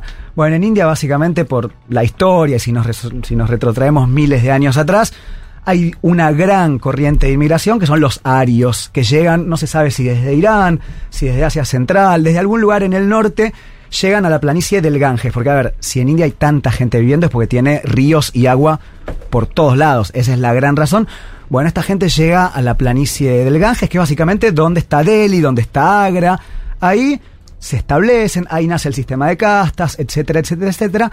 Pero en India antes, en el sur, y probablemente habían venido o desde la o desde el sudeste asiático, Indonesia, bueno, de algún lugar por ahí, incluso se puede pensar en África, vivía otra gente, que son los dravídicos, que hablan, por ejemplo, un idioma que se llama tamil, que es muy conocido y que en algún punto fue vencido por el hindi, que es el idioma ario. Entonces vos tenés la India del norte, que es la India aria, podemos decir, de acuerdo Ajá. a lo que fue esta inmigración hace miles de años, y la India del sur, que todavía eh, reivindica muchísimo su legado dravídico. Es decir, ellos dicen, nosotros somos los indios originales en algún Mirá. punto. Por ejemplo, la gente del sur no habla y no quiere hablar hindi, porque para ellos en algún punto... El idioma nacional, entre comillas. El idioma nacional, pero que también para ellos termina siendo el idioma del De dominador, digamos, exactamente. Entonces, ¿cuál es el tema? El primer ministro habla hindi, porque es el idioma nacional. Entonces la gente en Tamil Nadu, que es este estado, tiene que ver los discursos del presidente con subtítulos. En fin, es como dijiste, muchos países adentro de uno. Eh, sigamos hablando de esto.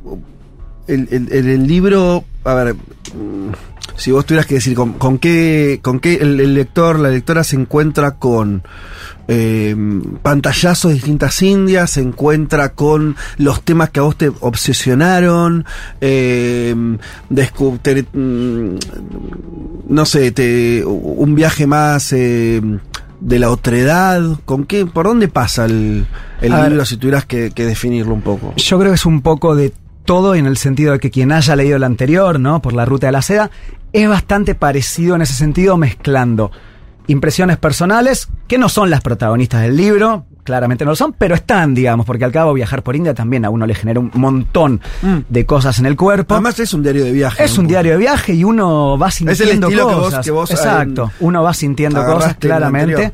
Y después, bueno, sí, obviamente, a ver, es imposible hacer un mosaico eh, completo de India en 320 páginas, creo que son, la verdad es que es imposible, pero también es cierto que como se sabe tan poco sobre Sí. este país, cualquier cosa que uno cuente, digamos, no deja de ser novedoso. Entonces, primero los capítulos están divididos por criterio geográfico, vamos a decir, y temporal.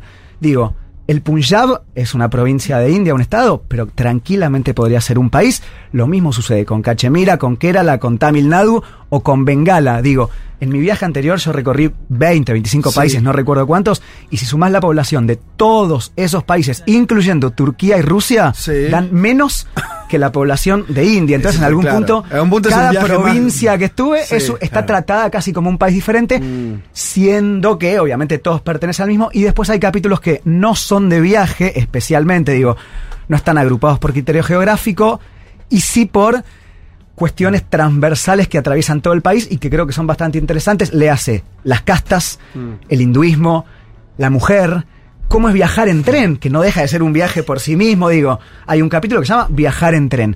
Hay otro que se llama Mujeres del Rajastán, que agarra el Rajastán para en realidad hablar de la situación general de la mujer. Hay otro que se llama así directamente las castas, ¿no? Y tratar de entender por qué existen, cómo funcionan. A ver, a nadie le gustan las castas, eso está clarísimo. Un sistema férreo en el cual vos naces en una posición y medio que ya no te puedes mover de ahí. Eso es lo que todos tenemos más o menos claro. Ahora, uno después está ahí y dice, bueno, a ver, ¿cómo hacían estos tipos para organizar un país de 1.400 millones de personas? Bueno, esta es la forma que encontraron. Tratar de entender un poquito, digamos, las razones que subyacen y a partir de ahí, obviamente, cada cual tendrá su opinión, etcétera, pero salir de esta mirada condenatoria tal vez desde el inicio y bueno, ver qué pasa de, de nuevo. Tratar de entender un No, país ver- que funciona completamente funciona. diferente al nuestro. Fer, y ahí eh, pensaba un poco en lo que te preguntaba Fe de, de cómo está armado el libro y lo que contabas recién. Y ahí te pregunto si no había algo del anterior después de haberlo publicado. Decís, bueno, me quedé con ganas de hacer esto y pudiste hacerlo en este libro, ¿no? Pienso en el armado de capítulos, pero también en el tono.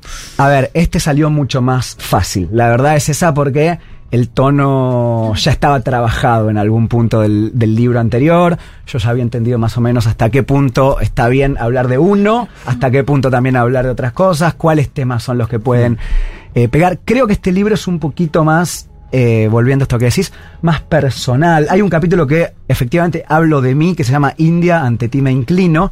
El himno de India es Madre ante ti me inclino. Yo reemplacé la palabra madre por India, que es un poco esta cosa, viste, siempre se dice que India es el viaje interno también, ¿no? La gente que va a los ashram, a los votos de silencio, y dice, bueno, volví de India completamente diferente, lo que vi me cambió para siempre. Yo fui muy poco con ese espíritu, la verdad, pero de repente te das cuenta que estando allá, sí, ves que el mundo funciona tan diferente a lo que vos estás acostumbrado, que quieras o no te empezás a replantear un montón de cosas sobre vos. La verdad es esa. Entonces, bueno, al final terminás haciendo un viaje interno, que es el que todo el mundo habla, solamente que en mi caso no llegué por el yoga, por la meditación y por el... Y por esta... eh, comer, viajar a mar. Ese, Exacto, no llegué por comer, viajar a mar, sino que llegué básicamente, pues también por comer y viajar. y Comer, no- viajar, escribir. Exactamente. Pero digo, creo que este Pero para en algún punto es un poquito más personal, pero también porque me guste o no, eh, y lo acepte más o menos, mi figura tomó un poquito más de notoriedad después del primer viaje, entonces medio que no se podía evitar, ya no podía arrancar el libro desde la perspectiva de un mochilero que no tiene idea de dónde va, digo, era Claro, diferente la situación. Este, este viaje fue más preparado, más pensado. Bueno, lo pensamos del inicio. Digo, pensamos en el sentido que pensamos tu viaje con este libro que ahora se volvió real. Todo junto, en el otro no fue así. En el otro vos hiciste el viaje porque lo hiciste y, y el Y libro después las cosas sucedieron, Claro, sí. después. Eh, Che, y lo que dijiste me pareció muy profundo esto de eh, la India, o sea, yo lo entiendo así la- lo que dijiste de no viajé, no, no empecé queriendo hacer un viaje interior, pero algo de eso terminó pasando. Eh, lo entiendo como que India es tan fuerte que te arrastras a ese lugar aunque no lo quieras hacer, aunque no, no te interese la, eh, lo espiritual o demás, hay algo de la fuerza India que te lleva como a- ahí igual, ¿es algo así? Sí, sin lugar a dudas es así, o sea, es una corriente de todo, a ver, de lo espiritual, pero de todo, de lo que pasa en la calle todo el tiempo es una corriente que no te das cuenta y que te termina arrastrando como si fueran las corrientes del río Ganges. Y bueno, sí, pasa eso, a ver, eh, uno de repente ve pobreza como jamás vio en su vida, o sea, pobreza extrema. También riqueza, ¿eh? porque es un país muy rico. Pero digo, bueno, uno no sabe cómo reacciona ante una pobreza semejante, porque nunca le pasó en la vida. Digo, de repente India te pone en un montón de situaciones completamente no inesperadas, pero que tal vez vos no habías vivido nunca. Y bueno, ahí también te conoces a vos mismo, pero no es este conocimiento de vos mismo, bueno, me puse a dibujar mandalas, que también es muy válido, Sí, ¿eh? sí, digo, sí. no, no, no tengo nada y me parece perfecto. Cada cual llega a su interior de la forma que le, que le gusta.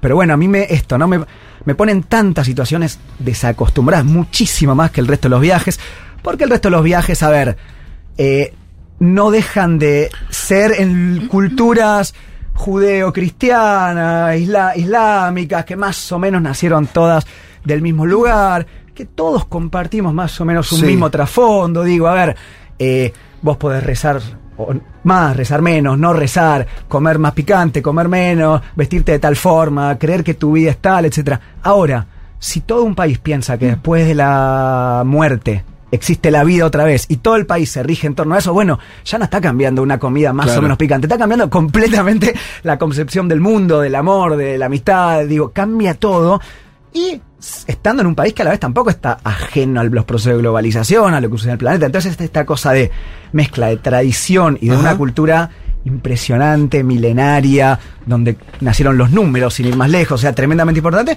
y todo este choque también con una nueva generación que mira Netflix, que viaja a Europa. O sea, digo, por algún punto, a ver, eh, si hubiera sido a China, estamos especulando, para entender bien. China claramente es lo no occidental y también más medio me cago en, o sea, es otro, realmente otro mundo, otro ¿no? etos. Sí, y otras, digo, no está Netflix, quiero decir, o no, no sé si no está, pero creo que no. O sea, o tiene sus propias, ¿no? Sí, sí, Redes sí. sociales. Su propio Netflix. Es claro, es otra historia. India no es occidental, pero al mismo tiempo sí, ¿no? Hay algo otra vez un mar más, más, más eh, contaminado en ese sentido, más mezclado, ¿no? ¿O no? A ¿O- ver, acá no estoy 100% seguro de la respuesta, creo que también depende de qué parte de la India, Claro. porque como te dije hay mil países y lo que pasa en todos los países también. Obviamente Delhi, Bombay, Calcuta, eh, Chennai, ciudades gigantescas, cosmopolitas, digo, generalmente vos ves la influencia. Pero eso se parece más a. Estoy eh, preguntando de Sí, mi sí, ignorancia, ¿eh? ¿Es más parecido a Turquía? no, eh, donde se da esa mezcla occidental-no En occidental. Est- Estambul es el, el ejemplo clarísimo, Sí. clarísimo de eh, mezquitas en Occidente, Sí, básicamente, sí. ¿no? Te sentís que estás en Claro, las mil y sí. una noches, pero después tenés todas las comodidades que tenés en España o en Italia. Particularmente esta parte de Turquía, si vas más al este, ya cambia un poco, es más asiático, entre comillas. En India no, a ver, siempre se habla mucho, por ejemplo, del amor de los indios por el fútbol, ¿no? Eh, pero es solamente en dos estados, que Claro. ok, no Sur, dejan de ser, claro. no dejan de ser 200 millones de personas. Pero en Delhi yo no veía nadie, a nadie, en una ciudad de 30 millones de habitantes con una camiseta de Messi, de Cristiano Ronaldo, escuchando un despacito, digo, completamente alejado del mundo occidental. Pero claro, después vos ves los consumos, después vos ves los actores del Star System de Bollywood cada vez más insertos en el planeta. Deepika Padukone, que es como la actriz del momento, va a estar en Qatar llevando la copa, el trofeo al estadio. Digo, los ves que están cada vez más metidos y que sin dudas tienen ese interés de India como potencia que se mete en el mundo y está clarísimo que es así. Y sin dudas, digamos, ¿no? Que, que, que se da esta suerte de eh, inmersión, inserción, no sé cómo decir, pero al mismo tiempo también, lo que te digo, en Delhi no ves una camiseta de. Messi, no escuchás reggaetón y te parece que realmente todos, absolutamente todos tus consumos del mundo occidental No desaparecieron, no existen más. Y vas a otro estado y sí hablo- aparecen. Y tal vez sí, te hablo de la comida, ¿no? No conseguís un sándwich de jamón y queso. No te estoy hablando de un asado con mollejas, que obviamente la vaca es sagrada, entonces no hay, ni de una milanesa de pollo. Un sándwich de jamón y queso y no conseguís, o sea, Mm. Todo, todo, todo diferente. Y al mismo tiempo, bueno, es un país que, como te dije, quiere meterse en el mundo. Entonces, este choque entre quiero meterme, pero al mismo tiempo quiero conservar lo mío, Mm. que es muy fuerte además. Bueno, está ahí como todo el tiempo y en el libro hablo bastante eso, de esta suerte de, de tensión. ¿no? Fer, noto cuando hablas eh, dos cosas. Como que hay un amor-odio constante. ¿no? Constante. Bueno, pará, te llevo a las dos partes del mapa, porque vos tenés Nueva Delhi, ya nos hablaste.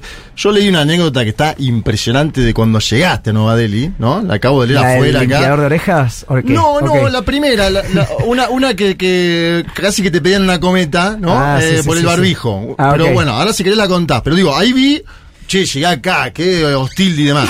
Y después me imagino que cuando vamos abajo al sur tenés eh, todo lo que es Kerala. Comunista. Que ahí por lo, por lo que contaste, aparte en tus historias, lo contaste acá mismo, tenés, bueno, justo lo tenés atrás a Diego. Tenés toda una historia construida de la Argentina, de Maradona, de Messi, del fútbol. Entonces te- veo el mapa y veo odio amor, te diría. Eh, ¿Es lo que te pasó? ¿Querés contar alguna anécdota de cada lugar? Bueno, el estado de Kerala fue, sin lugar a dudas, mi mejor momento en India. Es un estado mucho más relajado, más allá de la Argentina, más allá Sí. del comunismo, más allá de Maradona, es tropical. Digo, Ajá. es otra cosa. Cuando vos estás en un lugar tropical. y Es vas es una caminando- Cuba, es una Cuba Vas caminando medio- por la calle y ves Claro. palmeritas y cocos y vas a la playa, tu vida cambia. La verdad esa. Mm. No solo tu vida, sino la gente vive con otra forma de, de entender la vida, por más que siga siendo India, ¿eh? Hay Sí, una anécdota sí. que yo cuento en Kerala, que digo, bueno, había estado. No me acuerdo en dónde, digo, bueno, me voy a ir a Kerala, a Goa, que es todavía más que Kerala, es como Sí. el, el sumum del hipismo europeo en India, es tu- todo mega tranquilo, es como otra India y muy occidental. Digo, bueno, no tenía pensado ir a Goa, pero la verdad que estoy muy cansado y bueno, la verdad que una semana en Goa eh, cantando Hare Krishna con los hippies, la verdad que está Le muy bien. muy bien el libro. Sí, sí, sí, además lo hice, además lo hice, lo hice. Y claro, estuve una semana descansando y la verdad que me dejó de, doler la espalda, me recuperé, dormí hasta el mediodía, digo, descan- descanso real. Sí. El día que dejé de descansar y que tenía un micro, un tren que tomarme de 90 kilómetros, o sea, nada, ese tren se terminó convirtiendo por cuestiones logísticas de las que todo el tiempo pasan en India en tres trenes, cuatro No, micros, un no, viaje de dos horas que, que terminaron siendo diez. Entonces, los siete días que había descansado y que de repente estaba completamente recuperado, En un segundo. se acabó. Sí. Claro. Y déjame contarte la anécdota de, de Delhi, la de- te quiero contarle del limpiador de orejas, ver, porque es dale, dale, maravillosa. dale. Es, es India en su conozco. máxima expresión. Yo empecé el viaje con mi papá. Sí. Segundo día, es decir, todavía estábamos choqueados, todavía estábamos entendiendo el país, la ciudad. Aparte, no es que llegas a un pueblito, llegas a Delhi, tipo, Claro, te come, o sea, te come. Y salimos del subte en un lugar, en una estación que se llama Connaught Place, que es también, te diría, el centro, donde están los hostels, como la parte más amigable en algún punto, como ir acá a Palermo, Recoleta, qué sé yo. Y, y nada, salimos y me aborda así, porque los indios todo el tiempo te abordan y te hablan y te intentan vender cosas, más, mucho más en el norte que en el sur, y eso también hace la diferencia, sin lugar a duda. Me aborda un tipo y me empieza a hablar y yo no lo entiendo. Entonces, como yo no entendía, me muestra un librito, un tipo de un aspecto bastante precario, vamos a decirlo, Sí. digamos, una camisa sucia, un viejito, vamos a decir, pelo blanco, con pocos dientes, bueno. Me, yo no entiendo lo que habla y me da un librito. Entonces el librito está todo en inglés, pero él, él pasa las páginas hasta que llegamos a una parte escrita en español. Y esta parte escrita en español decía, eran como reseñas que la gente le dejaba, como si vos vas a un restaurante y, y, y dejás ahí, comí Sí. muy bien, qué sé yo. Bueno, las reseñas eran, este, este tío es el mejor limpiador de orejas del mundo, Juan de Barcelona. Siguiente. No lo puedo creer, estaba tapadísimo de cera y ahora escucho como si fuera un bebé. Eh, Fernando Argentina, digo, nombre así. Y entonces el tipo me muestra, obviamente cuando se empieza a leer esto, me muestra que en la mano, su, su forma de ganarse la vida, en la mano tenía un hisopo sucio, además, No, no, no, sucio. Me muestra el hisopo Me estás jodiendo. y yo que soy medio, eh, me gusta ese tipo de anécdotas, es como que me, Medio me extremo. entrego así fácilmente. Eh, le- empiezo a pensarlo, digo, ya, ya me imaginaba el libro, viste, escribiendo eh, del, del día que el tipo me sacó la cera en las calles indias, después le pagué y era su trabajo con un hisopo que vaya uno a saber con quién había O sea, usado. lo hiciste. Pará. lo yo estaba con mi papá en ese momento, que es médico además. Entonces, no es que lo acepto, pero el tipo me dice, me hace seña como, a ver, quiero ver tus orejas, a ver cuán tapadas están. Entonces yo digo, bueno, ok, me pongo en posición de que me mire las orejas. Y obviamente el tipo encontró ahí el momento para, para ya directamente hacer su trabajo y que yo le Adentro. tenga que Operar, operar. Bueno, para operar, exacto. Y entonces viene con el hisopo así, yo ni lo vi porque yo estaba así medio entregado. Y ahí mi papá, lo escucho como dice en español, No. obviamente. ¿Pero qué haces? No sé qué. Medio que lo empuja y me dice, pero Fernando, tan loco, o sea, segundo día y te vas a meter el hisopo, te va a agarrar una infección terrible, vamos a terminar en un hospital. Y yo sí, la verdad que tenés razón, perdón. El tipo obviamente se quería matar, estuvo a un milímetro de tener un nuevo cliente, mi papá lo terminó empujando, digamos, pero digo, es eso, o sea, es- Claro, existe esa profesión. Lo cual esa profesión. es absurdo para nuestro. Ves dentistas en la calle, eh, muchos dentistas en la calle, peluquerías. Cuando decís dentistas es ejerciendo la profesión de Sí, en una la calle. plaza en Jaipur, por ejemplo, donde pasan los autos al lado y ves en el suelo un tipo con todo su instrumental y una persona con la boca abierta y el tipo no, mirándole claro. con la linternita adentro o arreglándole algo o sacándole el sarro. Y eso- bueno, los baños públicos por absolutamente todos lados, mingitorios. Para hombres, eh, en la calle, digamos, en cualquier lugar. Y después, bueno, los baños de las mujeres cerrados, pero por todos lados. De nuevo, son 1.400 Claro. millones de personas. Pero- es un montón. Y en ese sentido, vos decías de ver la pobreza extrema. ¿Tiene que ver con la pobreza o es la masividad también, no? Digo, porque ves acá pibes, por ejemplo, sacando basura de los tachos, me imagino que ahí lo ves en miles. Sí. Eso por un lado. Y por otro, inevitable preguntarte con qué prejuicio fuiste y, y qué te encontraste allá. Esto vos decías, bueno, un poco te terminás acostumbrando, ¿no? Pensaba, no sé, cuando viajaba en tren a Bragado y te dejaban viajar en el baño y ya era un escándalo y te veían los videos No, pegado a otros indios viajando.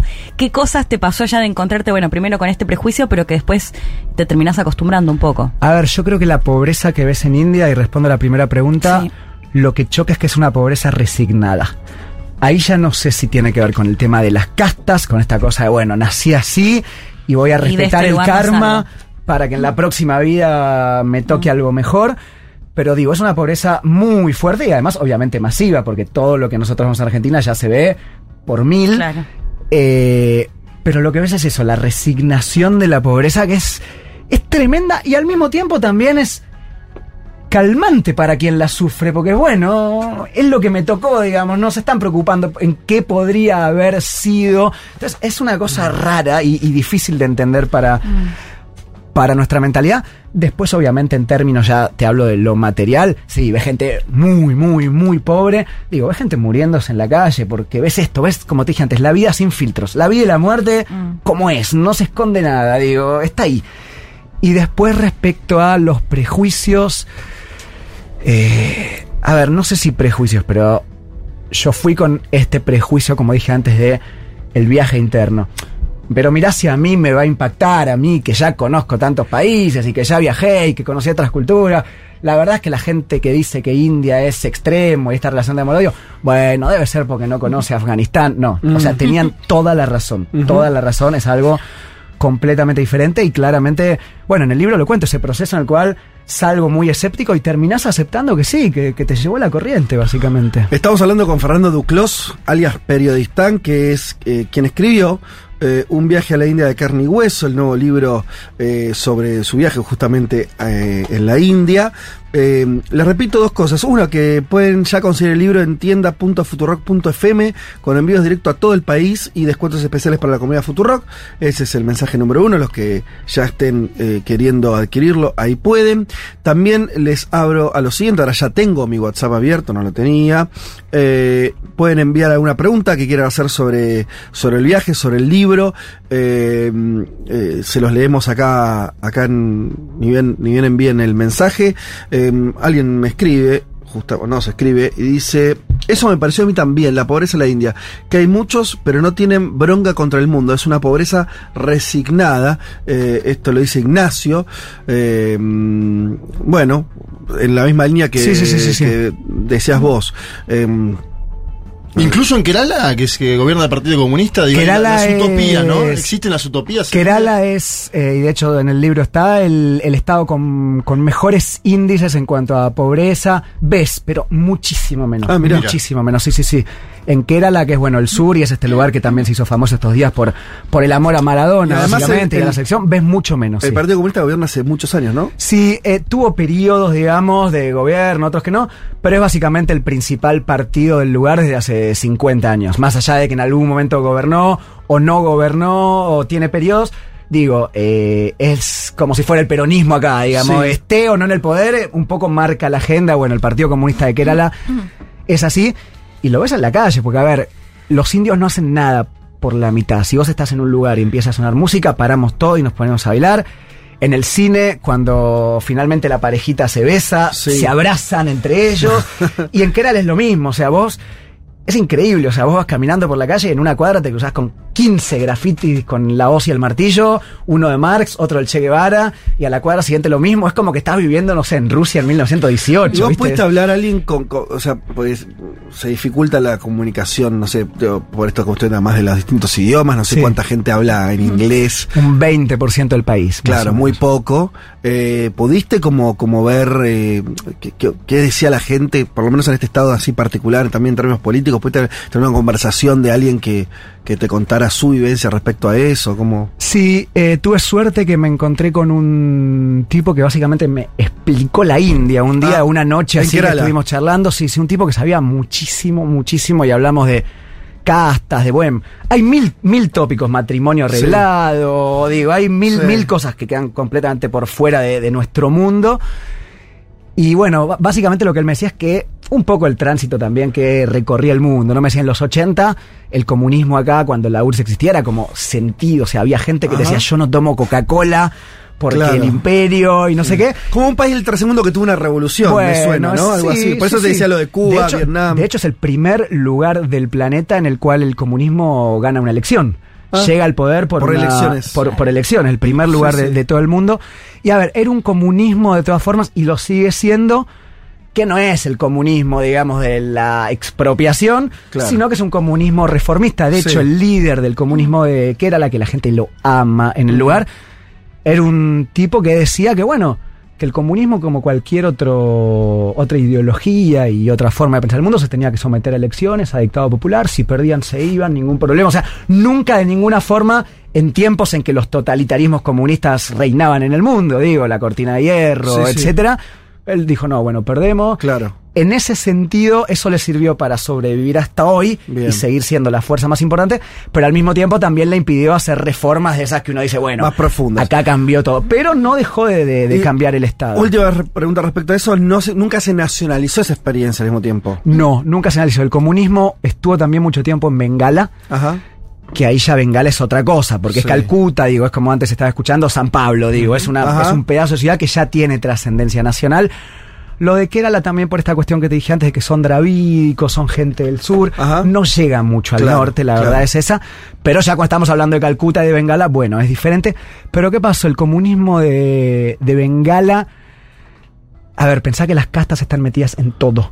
Y no deja de ser comunismo de casta. Ah, mira. ¿De Entonces, clase bueno, alta? Sí, clase alta, claramente. Entonces era un comunismo brahman, los brahmanes son la, la- la casta más alta, digamos, y en ningún momento se pudieron terminar de adaptar a, a los sentires populares. Bueno, es un, es un cruce súper interesante, ¿no? Hay comunismo y casta, y religión Sí, también, sí, digo, sí, es. Un, es un quilombo, la verdad es esa.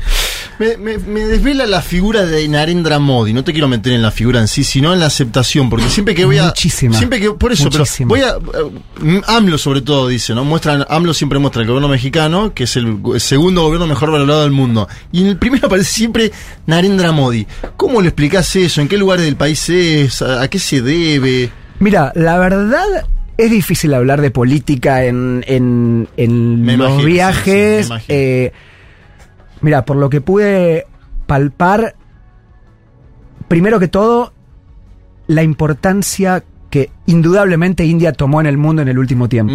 De repente ellos ven que el mundo los respeta y tenés a Narendra Modi reuniéndose con Boris Johnson y tenés un indio eh, como primer ministro o, o un, alguien, un hijo de la diáspora india como primer ministro en Gran Bretaña, Sí. la vicepresidenta de Estados Unidos también. Digo, este papel creciente de India en el mundo y de por primera vez dejar de ser un paria a ojos del planeta, a ellos les gusta mucho, se sienten muy orgullosos de, de esa India saliendo, ¿no? India fue un país durante mucho tiempo, pensemos que, por ejemplo, la gran revolución de Gandhi, digamos, en un momento es usar la túnica de fabricación nacional, digo, una cosa de India mirándose a sí mismo, ¿no? La industria nacional, eh, toda esta cosa, lo nuestro, el hinduismo, de repente sale esta cosa de la proyección, a ellos les encanta, los enorgullece y demás.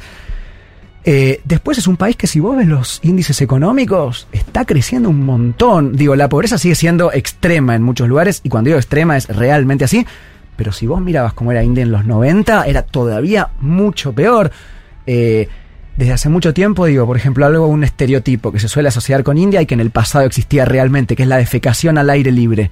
Eso en la mayoría de los lugares ya no existe más, lo cual es un cambio de vida importantísimo para la gente. A ver, no estamos hablando de acceso a internet en todos lados. Fíjate que estamos hablando sí. simplemente de un inodoro, nada más. Pero bueno, no deja de ser un avance, un super cambio. El tipo manejó bastante bien la pandemia, digo, en un país de 1.400 millones. Es cierto que en un momento estuvo ba- bastante cerca del desborde, pero digo, todo el mundo se vacunó, India produjo vacunas. Y la gran discusión, lo que tiene Narendra Modi, es que es un lo que ellos llaman el hindutva, es decir, la hinduidad. Claro, India es un país eh, laico, por más que el 80% son hindúes, a diferencia de Pakistán, por ejemplo, que es un país musulmán. Eh, Eso es porque es distinto, te meto en terreno fangoso, pero es distinta la, eh, la religión o es distinto el liderazgo. O sea, hay algo del hinduismo que es menos político que, el, que, que, eh, que el- la religión musulmana o... Te diría que no, porque el Islam político es cada vez más importante en el mundo. No sé bien, porque a ver. No, por eh, eso el Islam político sí, Dios, el hinduismo no es en ese sentido más Bueno. laico, entre comillas. Bueno, ¿Se entiende? Más históricamente sí, históricamente sí. ¿Y sabes por qué también? Porque en 1948, quien mata a Gandhi es un nacionalismo hindú. Y a los hindúes y al nacionalismo hindú de derecha le costó unos 50 años Ajá, recuperarse claro, claro. De, de ese asesinato, digamos. Es un fanático el que lo mata. Sí. Pero bueno, finalmente, a fines de, los de, de la década del 90 llega. Y ahora con Narendra Modi, digo, para quien no lo entiende, a ver, India es un país laico, eh, que funciona de manera laica, como Turquía, por ejemplo, que es un país que la gente es musulmana, pero las instituciones son laicas. Vos vas al colegio laico, Sí. te casás de forma laica, eh, todo es laico, pero hay una gran mayoría hinduista, pero hay un 20, un 15%, vamos a decir, de musulmanes. ¿Y viste algo de esa tensión? Sí, lo vi muchas veces. Eh, a ver, lo vi muchas veces, no tanto que yo lo vi que me crucé, porque tampoco es que suceda en las grandes capitales, pero es leer un diario indio cualquier día, cualquiera, ¿eh? y te vas a encontrar con tensiones de castas siempre y con tensiones interreligiosas muchísimo. Pero a ver, las tensiones interreligiosas muchas veces son por... eh, hoy es la fiesta de eh, Ganesha y cuando pasamos con la procesión de Ganesha por el barrio musulmán, los musulmanes empezaron a alabar a Alá. Digo, cosa de ese estilo. A ver, en India es algo que a mí me sorprendió muchísimo. La política es, la calle, es la vida. No existe como acá la dimensión del. Al menos lo que yo pienso. Después, obviamente, cada persona que va piensa algo diferente, puede disentir. Pero no existe la dimensión del debate parlamentario. No, la política es. ¿Dónde tenemos el, el agua? Digo, eh, ¿por dónde va a pasar nuestra procesión? Eh, ¿dónde- Sí. qué, qué casas van a demoler para que haya más espacio? Que siempre terminan demoliendo las casas musulmanes, por ejemplo, en Delhi. Ajá. Digo, cosas de ese estilo. Y de repente también demuelen una mezquita. Pero al mismo tiempo también es noticia del sentido. Bueno, pasó la procesión por tal lugar, hacía 40 grados, y los musulmanes, o los hinduistas, o quien sea, les dieron agua y, y los ayudaron a, cargar los ídolos. Digo, la tensión está todo el tiempo porque además es un país en el cual no hay espacio. Todo se ve, todo se sabe. Yo me acuerdo que el primer día que llegué le pregunté al primer indio que conocí, Pranit, hinduista, como la gran mayoría del país, le digo, ¿y conoces musulmanes? Me dice, claro, porque acá conoces, a- o sea, todo el mundo, en el bar vivís a dos centímetros de la casa al lado, las terrazas se comparten, muchas veces las casas están divididas por sábanas más que por pared. Todo el mundo sabe todo el tiempo todo lo que pasa, pensar que los recursos muchas veces son compartidos, o sea, no todas las casas ponele tienen agua, entonces bueno, hay que gestionar para la cuadra el pozo de agua para que, para que la gente se bañe. Al mismo tiempo que te cuento esto, también te cuento que en India está el porcentaje multimil millonarios Sí. mayor del mundo, digo. Pero en ese sentido la política es eso, la política es la gestión de la calle, de la vida, no, es, no existe esta cosa. En los noticieros ves gente, no ves políticos, la verdad es esa. Entonces, no sé por qué bien estaba diciendo esto, me desvié. está bueno igual. No, está bien. Sí, sí, es- eh, estamos tratando de, de- de algo tan difícil, prácticamente imposible, que es el traslado de la experiencia. Un poco la idea del libro es eso, ¿no? Es como, eh, digo, es algo medio imposible, pues las experiencias no se trasladan, pero al mismo tiempo uno todo el tiempo estás eh, combatiendo esa, ese eslogan. Eh, el libro es un poco eso, esta charla también es, es alguien que, que se tomó el, digo, yo valoro mucho, para mí es una de las cosas, eh, lo, lo fui aprendiendo con el tiempo, justamente, que el gran compromiso es el tiempo, ¿no? O sea, vos qué hiciste, ¿cuál, es, tu- cuál fue tu compromiso? Decir, che, me voy a ir cinco meses, algo que prácticamente nadie puede hacer, o Sí, nadie sí. quiere hacer. Lo mismo que hizo Juan, ¿no? También me voy a ir a Chile. Eh, un tiempo largo tiempo, sí. Eh, y, y sobre eso, ¿no? Voy a después contarles lo- cuál fue mi, mi experiencia. Eh, y me parece que estás intentando, intentando eso. Eh, bueno, acá hay- te traslado algunas preguntas. Mariana, desde Viedma, nos escribe y dice, consulta cuántas deidades hay en India. Bueno, a ver, te puedo decir que ninguna, pero también te puedo decir que 3 millones. ¿Por qué? Mm, Primero que todo porque el hinduismo no tiene una autoridad jerárquica como Ajá. dijéramos el papa. sí. Por eso es que también se ve tanta profusión de gurúes, líderes espirituales, Claro. sectas. Medio que cada uno entiende el hinduismo Bien. como lo quiere entender. Digo, está la- esta anécdota que, que- que- que se vio en los videos de Futurock del templo de las ratas. Bueno, es un templo y una eh, particularidad de algunos hinduistas que piensan que hay que alabar a las ratas como deidades, pero no es que todo el hinduismo. Entonces, Claro. ahí vos puedes encontrarte con de todo, diríamos. A ver, ¿por qué decimos que el hinduismo mucha gente lo entiende como que no hay ningún dios?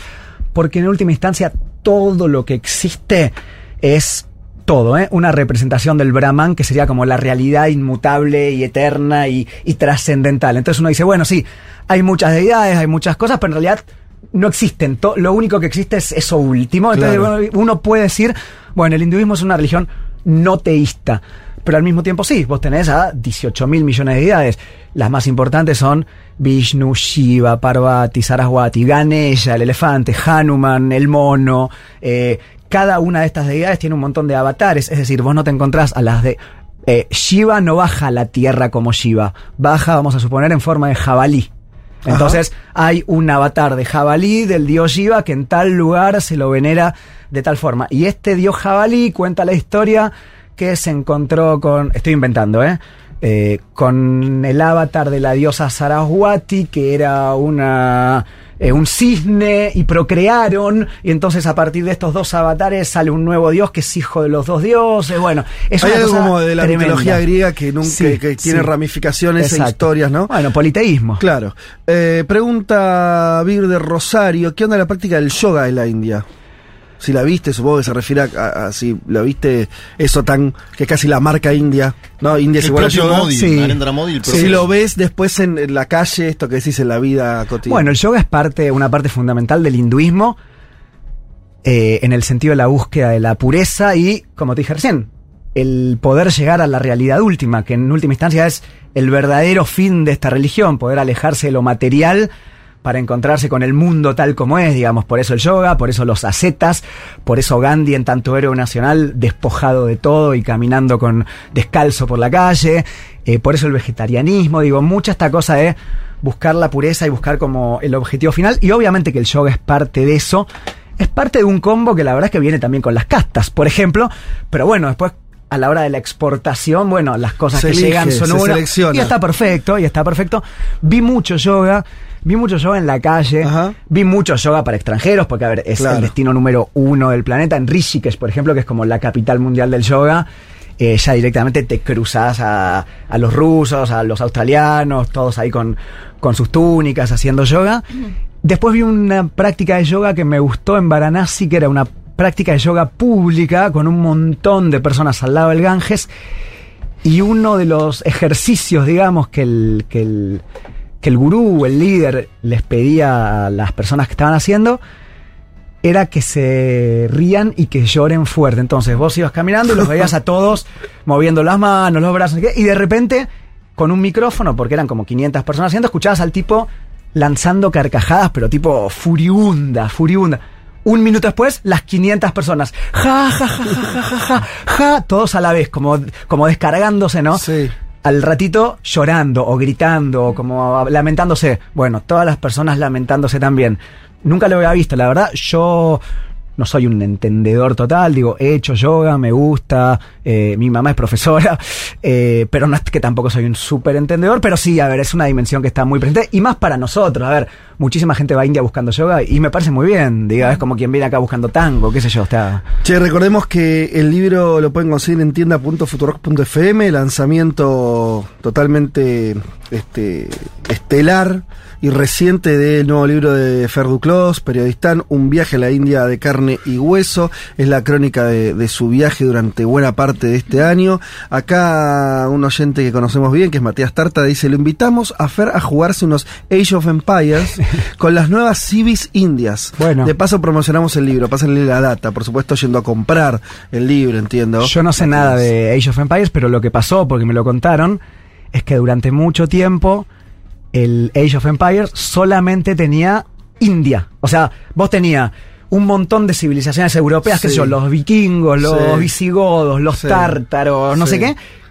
India. Es Ah, decir, tenías si fuera una sola civi- 1400 millones de personas Claro. como si fuera India. Entonces Claro. mucha gente se empezó a quejar como diciendo, che, en el siglo XV los indios del norte, los del este, los No del sur, eran, que países pero diferentes directamente. Entonces sacaron como un nuevo parche el juego con civilización dravídica, civilización bengalí, civilización del norte, Mirá. civilización punjabí, bueno, no sé cuáles Sí. son, pero sí. Ah, mira qué interesante, bien. Eh, mm, ¿Alguna consulta Eh, más? ¿Puedo hacer una, salir Por un favor. minutito de India? Porque estuviste en Irak también, en Irak, ¿no? sí. Y bueno, esto es mucho que, que cuestionamos siempre, ¿no? De asociar Irak solo a la guerra y que lo vemos desde afuera. Eh, me interesaba saber cómo lo viste hablando con los iraquíes, cómo, cómo lo viven ellos. ¿Es tema, es tema la- lo que fue la guerra, las consecuencias? Es un Hay- súper tema.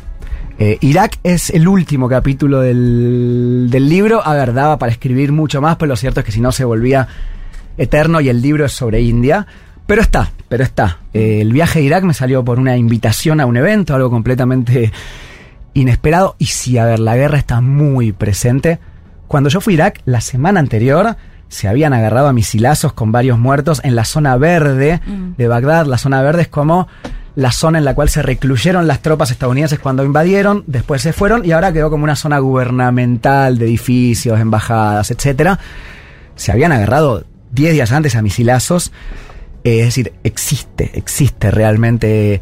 eh, toda la gente que hablas, bueno, te cuenta de, de, cuán- de cómo fue la invasión, eh, primero en 2003 cuando estaba Saddam Hussein, después cuando vino ISIS, o sea, las marcas están muy residentes y son muy claras, pero al mismo tiempo también te encontrás con gente que no puedes creer, sinceramente, no puedes creer la bondad que tiene. Yo fui a tomar un café y fumar una silla una hora, ¿eh? Una hora a un bar en Bagdad y en esa hora me regalaron cosas que, eh, que ni siquiera entre nos me sirven, pero es por la necesidad de regalar. O sea, un tipo que era de una óptica me regaló unos anteojos.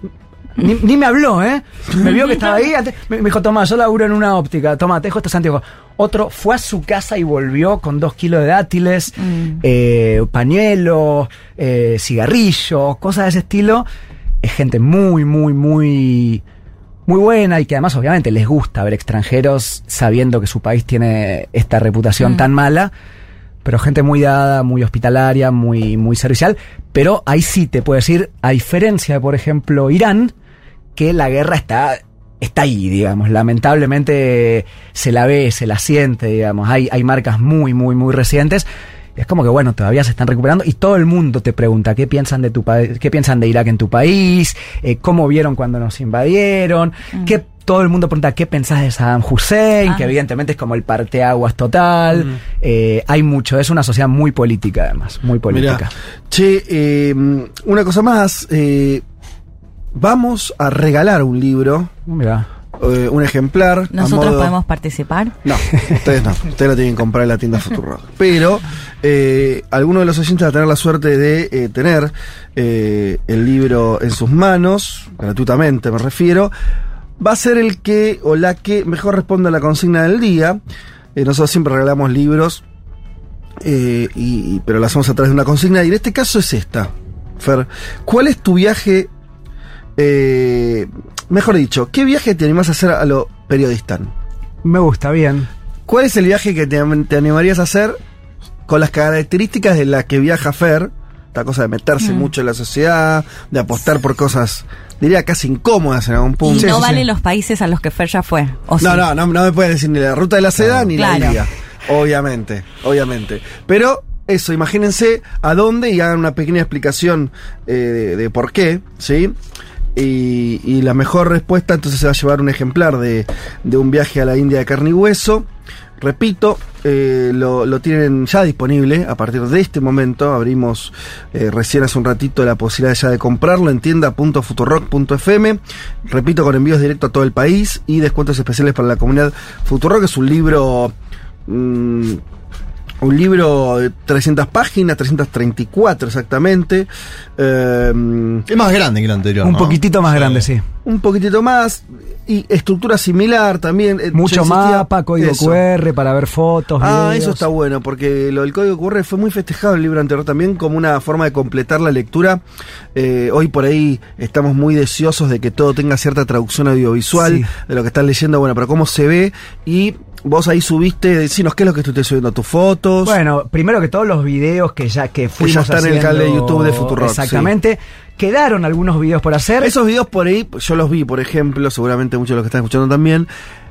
Supongo, yo todavía algunas partes del libro leí, otras no, que es distinto leerlo, o sea, verlo después con la lectura del libro. Sin lugar a dudas, Claro, sin lugar a toma dudas. otra cosa. Complementa, Sí. obviamente. eh, eh, después, bueno, sí, tiene mucho código QR, muchas que hay fotos, fotos. fotos que Sí, sí. A ver, más allá del- de que el mundo en que vivimos pide cada vez más correlato Sí. audiovisual, también es cierto que India es de los que conozco el país más fotogénico del mundo. Claro. O sea, vos salís a la calle con una cámara y te haces una fiesta realmente. O sea, ve- ves todo. Vos lo, básicamente lo ves primero todo. que me mandaste, me acuerdo, estabas empezando tu viaje en febrero y a los dos días mandaste un video donde hay un mono caminando por una cornisa de una casa. Bueno. Pero no, no es que hayas viajado a una zona rural, no. No, claro. Estabas en, no sé si era Delhi o no, no sé Sí, dónde sí, era. sí, Delhi, Delhi. Delhi. Bueno, a ver, salimos del subte. Ay, qué lindos ah, son los listo. monos. El, el minuto cero de tu viaje fue eso. Sal- minuto cero, llegamos al aeropuerto con mi papá. Salimos, nos tomamos el subte, el- los subtes son buenísimos, la verdad. Salimos del subte en el centro de Delhi, unos monitos ahí. Fu- Fue, como, ok, listo, bienvenido a India. Acá no hay colchón, acá no hay filtro, como llegaste, listo, se acabó. Claro. Y, y sí, la verdad que es muy estimulante, muy estimulante.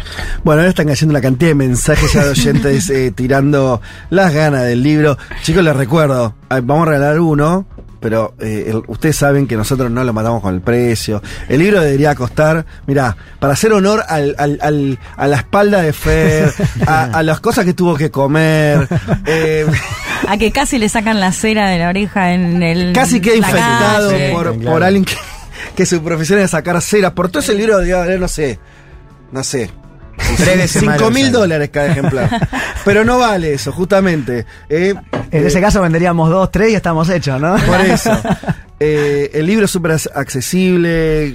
Ustedes eh, hagan solamente el ejercicio de ver eh, cuánto vale y cuánto vale cualquier libro en, en- en una librería Déjame. eh, comercial. Entonces, parte de todo este programa que arranca pensando con Fer el viaje, pensando en que movía ya en un libro, se concreta en que está el libro, pero además hicimos un libro que pueda tener cualquiera, ya sea para lectura propia, para regalar, eh, mega accesible. Así que eh, a- ahora ya empieza a depender de ustedes. Nosotros hicimos todo el laburo, Fer se la rebancó, eh, además de hacer el viaje, chicos, hay que hacer un viaje después, hay que escribirlo, ¿eh? Eh, esto también lo sabe Juan. O sea, una cosa está viajando, está juntando información. Después hay todo otro laburo que es escribirlo. en lo que tiene que ver con la editorial, después también convertirlo en un, exactamente en un libro, como es ahora. Así que ahora le toca a ustedes que es terminar ese círculo y es comprarlo, difundirlo, leerlo, comentarlo. Ahora viene toda esa parte que depende de ustedes. ¿Qué vas a decir? Primero que eh, la idea de- del libro y del título, esta India de carne y hueso, Sí. surgió de esta realidad que existe que lo único que parece interesar y existir en lo poco que hay escrito sobre India es esto, el yoga, la meditación, los mandalas, como si los indios fueran gente que se levantan y meditan desde las 7 de la mañana hasta las Seres 11. espirituales, 100%. Olvidándose que Sí. hay un país real, básicamente, Claro. y que sí, a ver, la meditación es súper importante y lo espiritual también, pero además hay un correlato desde lo material que es imposible de obviar y más en un país de estas características. Entonces, bueno, primero apunta a esa carencia de información. Lo cierto es que estamos hablando de que una de cada cuatro personas que hay en el planeta nacieron en India y sin embargo no sabemos más que yoga, Gandhi y alguna cosita más. Entonces, bueno, primero contar esta India real de carne y hueso. Segundo que sí, estamos lanzando el libro eh, ahora mismo. Ya mañana, lunes, eh, va a haber ya eh, publicaciones en redes. Sí, sí, sí. Mañana Va a ser oficial- hoy es un pre-lanzamiento. Exacto, exacto. Mañana. Y que además creo que por primera vez llegan los libros de Futurock a las, a las grandes cadenas. También van a estar ahí. Así que También bueno, es como ya, ya no hay excusa, digamos. Están en Totalmente. todos lados, básicamente. Eh, mirá cómo la gente está respondiendo, leo algún, algún que otro mensaje sobre la, la- la consigna. Eh, en este caso, Mau dice: El viaje que siempre tuve ganas de hacer. Lo tengo todo planeado en cuaderno con mapa, precio y todo. Es el transiberiano y transmogoliano en Rusia, Mongolia, China. Atraviesa 10.000 kilómetros, pasa por todo tipo de culturas, idiomas, paisajes, climas. Un sueño suspendido momentáneamente por la guerra. Claro. Eh, y, a- y adjunta como prueba, efectivamente, páginas de lo que es eh, este proyecto que él tiene. Se acerca mucho a la victoria este. Dice, y eh, mire, por lo menos le está poniendo muchas ganas, tiene todo un mapita, es muy conmovedor, eh, dibujado eh, el mapa y también ha anotado muchas cuestiones de qué quiere hacer. Ahí está el sueño entonces de, eh, Leo, como, como te aparece acá, Mau, y bueno, una masa, eh, ese, ese proyecto de viaje. Bueno, el, tran- el transiberiano, transmongoliano, transcaspiano es medio un- la Biblia los viajeros, ¿no? Es Claro, como de, claro. ¿Alguna vez soñaste con recorrer el mundo? Bueno, Y sí. ¿no? el expreso del Medio Oriente, el transiberiano, el- los trenes tienen esa magia también, ¿no? Lucía, interesante, va por otro lado. Dice, para mí sería Haití, pero también un viaje incómodo, ¿no? Durísimo, Para saber cómo es realmente el Haití de carne y hueso, súper interesante la historia que subía a sus redes y escucharlo, se refiere obviamente a Periodistán. Esto es lo que cuenta Lucía. Eh, mm, bueno, acá agradecen todo, agradecen el viaje, agradecen el libro. Eh, hay un viaje periodístico acá que le gustaría hacer eh, a, a alguien que se llama eh, Lucre, a Cuba. Hacer Qué la. Cuba no turística. Hace cuatro años tuve el placer de estar allí 20 días y poder ver la no presencia del capitalismo globalizado. Es impresionante. Dice Lucre, un viaje, eh, claro, pues, no por las, por las, eh, por los lugares, eh, no por las playas de Cuba. Sí, sí, sí, no varadero, digamos. Exactamente, que igual es mu- muy, lindo. Eh, yo tuve suerte de hacer algo, eh, algo así, ese viaje, siendo muy joven, y sí, está buenísimo. Eh, Sí, lugar- cuando te quedas en las casas de familias, ¿no? En Cuba es otro. Yo no conozco otro Cuba, algún día. Mira, tanto Bueno, que viajaste. tenés. No Sí. conozco, no Ahí tenés conozco. el tercero. Eh, mira. Interesante. Sí, Sí, olvidate, Pero- se va el tercero. Sí, me suena, me suena casi un premio, o sea, es como, che, viene Fer a, a Ediciones Futuro y dice, A che, negociarte. tengo el próximo libro. ¿Dónde, Fer?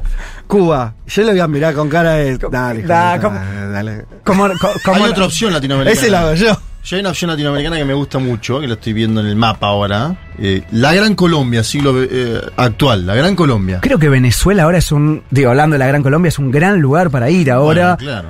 Sí. ¿Hace cuánto que- que, está cómodo en el sentido de que no lo vemos en los grandes titulares? Digo, hace como tres años que Hay mucha gente volviendo en YouTube, que lo Eso, ves. que está muy tranquilo. Creo que es un lugar lindo para ir. Y a ver, Colombia es un país que yo amo profundamente, con lo cual la gran Colombia, incluyendo Ecuador y Panamá, Claro. sí, sería hermoso. Mirá este recorrido que interesante. La gente está escribiendo cosas súper interesantes. Eh, acá, no sé qué vamos a hacer, ¿eh? Eh, Lucía dice: Soy de Santiago del Estero, profesora de portugués, y mi sueño es recorrer las PALOPS, No sé qué es, a ver. países lengua oficial en portugués. Ah. En la universidad aprendimos sobre Portugal y las colonias, de la Está prehistoria bueno. hasta la guerra de independencia. Yo he ido con ir a Macao, Mozambique, Cabo Verde, Guinea-Bissau, Timor, Portugal, obviamente. Pero mira que hay recorrido sí, súper sí, sí, diverso. de- muy- bueno, obviamente está hablando de las ex colonias. Bueno, ya, ya no más, pero en algún momento Goa, en India. Claro. O sea, India, eh, Portugal tuvo colonias en India y de hecho, fíjate que Portugal siempre tuvo una intervención mucho más. eh, in- no sé si decir invasora, pero más interesada en, además de comerciar, difundir sus valores. Por ejemplo, vos tuviste Gran Bretaña colonizando India durante 200 años. Sí. Preguntas cuánta gente hoy es protestante o anglicana en India. Nadie. Nadie. Sí. Ahora, preguntas cuánta gente es cristiana en Goa.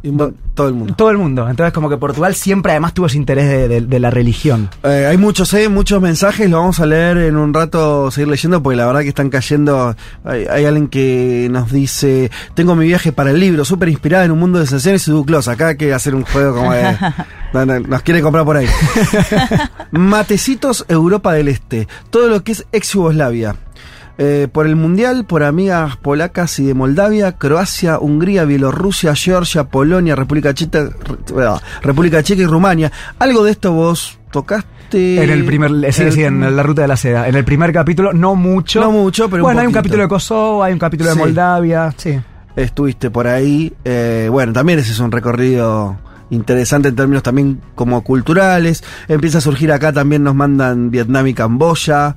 Eh, bueno, ahí ¿Sabes uno que a mí me gustaría, eh, pero que es muy difícil, la verdad, y que en cierto punto hasta dudo de si no son todos los países un poco similares, y probablemente lo son? El Caribe americano, que son países de nuestro continente que Mm. nadie conoce. Básicamente Sí. digo, Santa Lucía, Sí. Dominica, San Vicente Antigua. San Vicente, digo. No dejan de ser nuestro continente. La- bueno, Bueno. las Guyanas y Surinam, Sí, ¿no? Tipo, sí. ¿qué hay ahí? Acá No, pasa que como llegas por, solamente por barco o avión, no es que son islitas. Si la propuesta de. Cuba te iba a mirar con cara de sos un chanta, la propuesta de viaje por islas paradisíacas del Caribe directamente como para. Bueno, acá me aleo uno en Instagram. Todo vuelve a la tierra, se llama el usuario. Hola, yo viajaría a Costa Rica, un país relativamente chico con pocas personas, pero con una alta expectativa de vida. Dicen que es el país más feliz del mundo. Viajaría para descubrir y encontrar, quizá- y encontrar quizás los conflictos de ese mundo. Pura vida a Periodistán. Quiero regalarle a mi viejo el libro, así que ahí ya comprando otro.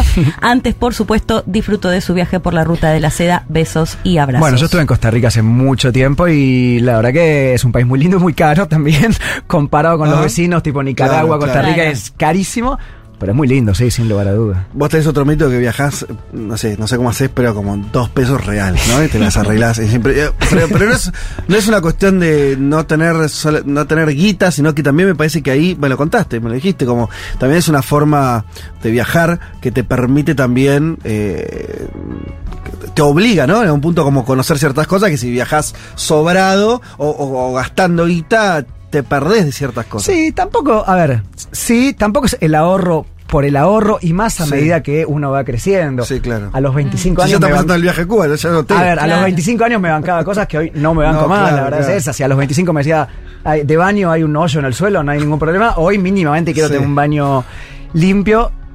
Pero a ver, sí, eh, viajar en tren, a mí me Mm. gusta muchísimo, por ejemplo, la comida en la calle, que dicho sea de paso, en India es un arte, directamente es un arte. Por- Porque es más barata, porque es más rica. Es decir, no me gusta ahorrar en el sentido de pasarla mal, pero tampoco pagar extra por algo que considero. Digo, puedo viajar en tren, puedo viajar en micro, puedo Te sentarme a comer ¿no? la... Te Sí, intoxicaste por varias veces, varias veces, varias veces. Sí, se nota que te gusta comer la ¿Eh? casa. Tenemos que cerrar la nota porque se nos está eh, yendo y que te- tenemos varias cosas en el programa, pero estuvimos charlando un montón. Fer, gracias por la visita. Por favor. Este libro, déjeme decir esto porque, mm, bueno, porque también estuve más involucrado en la edición del primero, la verdad, pero en este también lo seguí. Eh, de verdad, eh, Fer tiene además una pluma que tiene para mí la mejor virtud de cómo escribís es que eh, la- casi un lugar común, pero de verdad se siente así que empezás a viajar con, con él, te metes eh, en, la realidad que te quiere contar. Me parece que eso está hecho porque está hecho de un lugar de honestidad, de, de, eh, no querés, eh, mm, ¿cómo decir también? Mm, No te encontrás con sobrelecturas enroscadas en el sentido de que no te pones vos tanto en el centro y dejás eso a- abre un espacio en el que uno también puede entrar, ¿no? Eh, cuando vos... mm, lo más importante de un cronista es que, que, que cuente bien.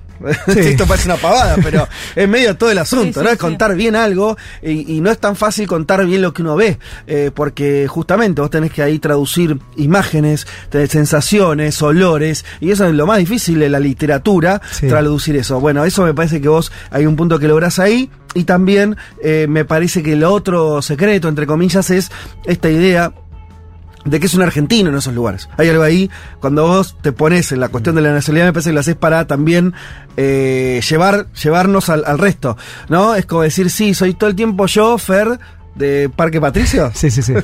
estando en lugares un poco extraños, y eso... Eso también sirve a lo que voy con todo esto eh, es para que los oyentes eh, realmente se interesen, eh, tengan el libro porque me parece que no lo va a decepcionar lo más mínimo eh, y es una lectura al mismo tiempo súper relajada en el mejor de los sentidos y no son todas virtudes que hacen mm, eh, vivimos, vivimos en un mundo muy grande que al mismo tiempo lo vivimos siempre a través de las redes sociales entonces insisto con esto eh, démosle bola a alguien que se tomó el trabajo y el tiempo de hacer otra cosa. Que de- dejar las redes sociales, a pesar de que sos alguien que está mucho sí. ahí, pero eh, te tomaste el tiempo de recorrer, de caminar, hablar con gente. Es algo que es una costumbre que se está perdiendo. Entonces, eh, bueno, medio que eso hace que todos nosotros un poco tengamos un, un reflejo de esa experiencia al menos. Bueno, Así que- gracias, gracias por los elogios. Tengo que leer todavía y hablando de, de Crónica de Viaje, el libro de Juan, que leí un par de capítulos, me lo voy a llevar Sí. ahora. Eh, pero que también me esperaba, conociendo a Juan, eh, también un poco más de, de, de- de análisis sociopolítico. Me encontré con Crónica de Viaje, un capítulo que habla con los mineros, sí. digo, así Bueno, que me, me- me- eh, me gustaría mucho leerlo también. En el sentido son libros distintos en el registro, porque Juan va a buscar un problema político, ¿no? Claramente. una pregunta política o, o varias preguntas. Bueno, pero en la calle, digamos. Totalmente, pero al mismo tiempo son dos crónicas. Por eso, Eso, digo, eso. una de las cosas que, nosotros de la editorial queríamos hacer era, era, eh, darle mucha bola a ese género que a mí me parece de los más lindos que hay. eh, y son bien distintos, pero al mismo tiempo tienen ese punto en común.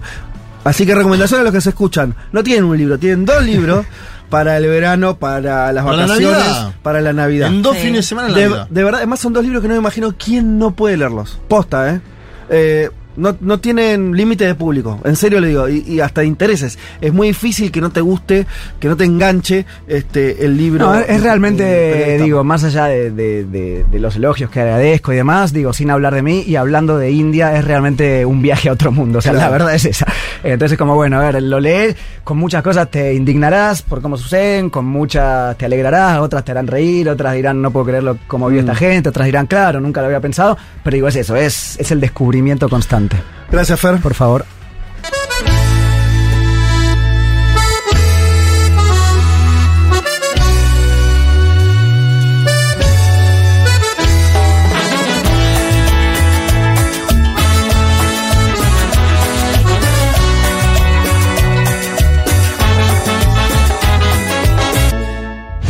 Federico Vázquez, Juan Elman, Leticia Martínez y Juan Manuel Carr. Un mundo de sensaciones. Porque siempre hay que volver a explicar cómo funciona el sistema parlamentario.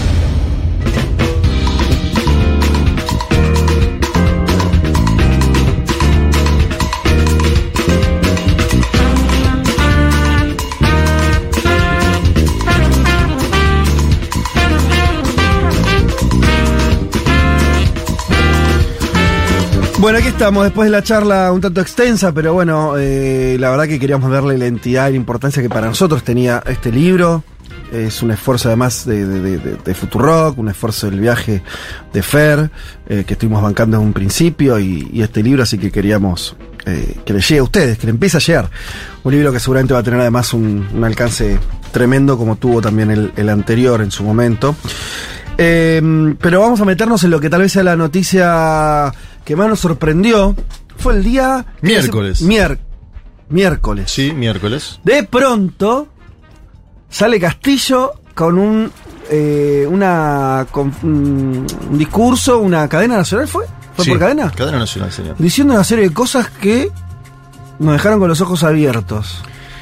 Y ahora sigue la convulsión social en Perú, ¿no? Este es el dato que hay que poner, porque asumió Dina Boluarte, porque Castillo fue detenido. Después vamos a escuchar algunas explicaciones del entorno de Castillo que son... Pero la historia comienza el miércoles. Hasta el miércoles estaba todo, mil comillas, tranquilo. Estaba solamente la sesión de, de posible vacancia, de El destitución. miércoles era el tercer pedido de vacancia en el Congreso. Habían el fracasado los anteriores. Habían fracasado dos. Los números a la manera eran favorables para él, ¿no? o sea, que no iban a poder destituirlo. Algunos dicen que se han dado vuelta un sectores, un sector de los congresistas y que por eso, amenazado ante una posibilidad que él catalogaba como un golpe parlamentario, Sí. el profe sale a hacer el otro golpe, podemos decir, ¿no? Sí. Circuló mucho esa idea de golpe versus golpe, pero bueno, eh, tiene que ver con eh, una decisión de él muy fuerte en el contexto peruano de disolver el Congreso. Pero eso no está en sus facultades, así como lo hizo. Así como lo hizo, no. Claro. ¿Está la disolución? ¿Cómo, cómo- cómo es eso? Eh, está esa herramienta, pero no hecha así. No hecha así, no, no el articulado que él Claro. eh, argumenta. Se ¿sí? tienen Eh, que bajar dos consejos de ministros. Exacto. Claro. O El dos Congreso, premieres. el Congreso tiene que. Consejo de Ministros o dos premieres, de forma consecutiva. Dos ministros del, del Poder Ejecutivo y el Poder Ejecutivo tiene el derecho de disolver. Ahí pero el. Congreso Si no te había hecho Si te eso. voltea dos consejos de ministros o premieres de forma consecutiva. No lo había hecho el Congreso. No. No. Y además, lo que a mí me llamó más fuerte, no sé si lo vas a decir, pero además de decir de suelo Congreso, Justicia. dice otras cosas. Intervención del Poder Judicial. Instauración de un gobierno de emergencia excepcional y gobierno por decreto, básicamente. Lo, Claro. lo escuchamos, perfecto, Ah, ok, Castillo, dale. Atención al reclamo ciudadano. A lo largo y ancho del país, tomamos la decisión de establecer un gobierno de excepción orientado a restablecer el Estado de Derecho y la democracia, a cuyo efecto se dictan las siguientes medidas. Disolver temporalmente el Congreso de la República e instaurar un gobierno de emergencia excepcional. Convocar en el más breve plazo a elecciones para un nuevo Congreso con facultades constituyentes para elaborar una nueva constitución en un plazo no mayor de nueve meses. A partir de la fecha y hasta que se instaure el nuevo, el nuevo Congreso de la República, se gobernará mediante decretos ley. Se decreta el toque de queda a nivel nacional a partir del día de hoy, miércoles 7 de diciembre del 2022, desde las 22 horas hasta las 4 horas del día siguiente. Bien, medida drástica de Castillo, con llamativa soledad, porque digo, si vos tomás una medida de estas características, Tenés que tener atrás tuyo, tenés que tener Claro. 100.000 Primero con machetes, seguridad. 200.000 con piedras. Sí. Se dice que él especulaba en tener un control de las Fuerzas Armadas o de un segmento de las Fuerzas Armadas, algo que no sucedió, porque si vos disolvés el Congreso Mm. y el Congreso inmediatamente sesiona, vos, vos dejás entrar a los parlamentarios, todo es que vos no tenés el control de las Fuerzas de No, claro, que es lo que ocurrió. Punto uno, lo que sucedió. O sea, después de estas palabras, el Congreso se reunió y lo destituyó, básicamente. Sí, lo depuso incluso con votos de las bancadas de izquierda. Sí. Incluso con los votos de Perú Libre, el partido del que era el profesor Castillo. Incluso con los votos del progresismo. Y que ahora son los que también, no sé si lo están volviendo a apoyar, pero están apoyando las protestas. Están apoyando las protestas y denuncian que el profe leyó algo en situación caótica. Ahora vamos a ir hacia eso. Sí, por favor, me muero de, Eh, de esa, parte, esa trama. Me, esa me- parte es la más latinoamericana y Sí. ahora vamos a ir hacia eso. El día viernes comentábamos acá en Segurola y Habana que mm, hay algo también complejo que son las palabras de Boluarte, la sucesora de Castillo en este momento, quien toma el cargo, ¿sí? ¿Quién toma el cargo? ¿Quién era? La vice de él. La vicepresidenta de él, que era de izquierda ella. Además, sí, proviene de Perú Libre, es expulsada de Perú Libre, pero como también le pasó al profe, Sí, digamos. sí, eh, Perú Libre es todo un entramado que ahora vamos a ingresar ahí. Ella es de esa purimeña, es decir, del sur del país, no es de Lima, no es de Lima, Dina Boluarte. Subrayo esto porque se dice mucho en Twitter, el golpe de la élite limeña, bueno. La élite juega en el partido. Dina Boluarte es una mujer que es del sur, apurimeña, donde tuvo gran apoyo la fórmula de Castillo y Dina Boluarte. Castillo es de Cajamarca, el norte desfavorecido. Acuérdense que siempre decimos que el Perú profundo vota por eh, este, eh, esta fórmula. Y para dar complejidad al escenario aún más, termina dando un discurso donde se juramenta, denuncia el intento de golpe de Castillo, ya lo dicen esas palabras, un intento de golpe de Castillo, y habla de los nadie, ¿no? Esta idea galeanesca, cuando hablábamos antes de los nadie. Bueno, escuchemos a Dina Boluarte porque no suena el tono parecido al de, por dar un ejemplo, Janine Áñez, ¿no? Es bien distinto el tono de quien asume la presidencia. Con esto no estoy justificando a Boluarte ni nada, estoy contando cómo asume y con qué tono asume. Después vamos a ir hacia lo que hizo en las últimas horas Boluarte. Así juramentaba Dina Boluarte el día miércoles. Actual presidenta. Sí, señor. Al final de esta tarde, no puedo dejar de recordar a José María Arguedas, al Taita Arguedas, como le llamamos los apurimeños, quien, me, quien enseñó que la lucha es un bien, el más grande bien que le ha sido otorgado al hombre.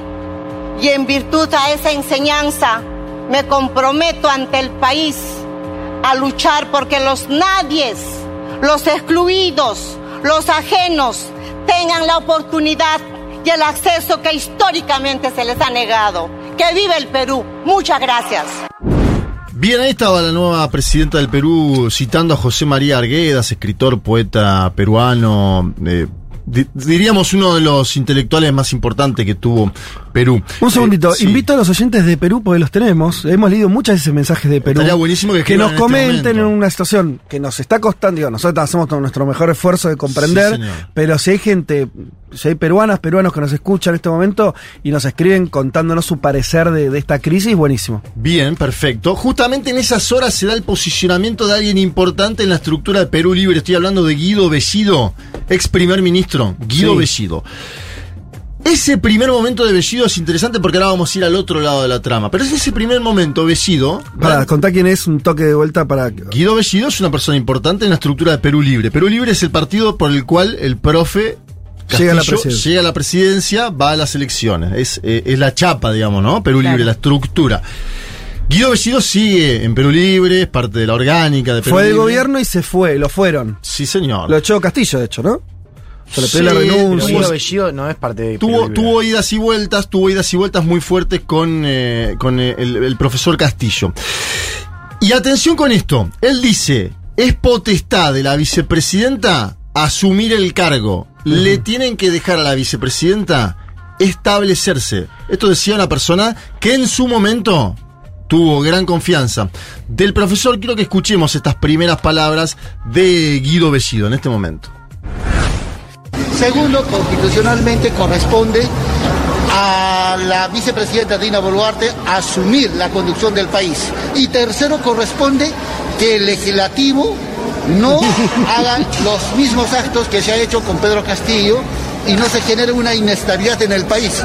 Que le permitan trabajar, que le permitan establecerse adecuadamente y nosotros tenemos que hacer nuestro papel de fiscalización, pero con el objetivo de que el país marche bien. Nosotros vamos a tomar las cosas con mucha seriedad. No podemos estar generando inestabilidad porque de esa inestabilidad quien es perjudicado son los peruanos. Ahí pasaba eh, eh, este señor, Guido Bellido, que habíamos dicho antes. Era primer ministro, fue el primer ministro de Pedro Castillo. Y como todo es bien difuso en la estructura de Perú Libre, esta estructura de Valdemar y, y Vladimir Cerrón, ahora no se sabe, renunció en su momento, no se sabe si se fue, lo fueron. Si esto pasó lo mismo con Boluarte y con el profesor Castillo. Yo digo, son grandes las complejidades que hay en ese partido que sigue teniendo una organización marxista-medio leninista, como le llaman ellos, ¿no? Que es la que termina llevando al profesor a- al- al propio gobierno. Ahora se empieza a complejizar el tema, porque Bellido, ustedes lo escucharon, dice a- adelante, ¿no? Adelante la El nuevo gobierno, sí. Adelante el nuevo gobierno. Tiene Un gobierno que ustedes a Castillo ahí solo, nadie le nadie le importaba el destino de Castillo y todos enfilando para ahí. Lo- votaron como votaron, ¿no? Sí. Eh, esto es Todos en, en contra de él. bastante claro, tuvo seis votos a favor nada más el profesor, Claro, 101 en contra. Y acá se complejiza el tema porque Bellido visita a Castillo. Ah. Y, En la cárcel, porque además es detenido Castillo. Sí, está preso. Castillo detenido.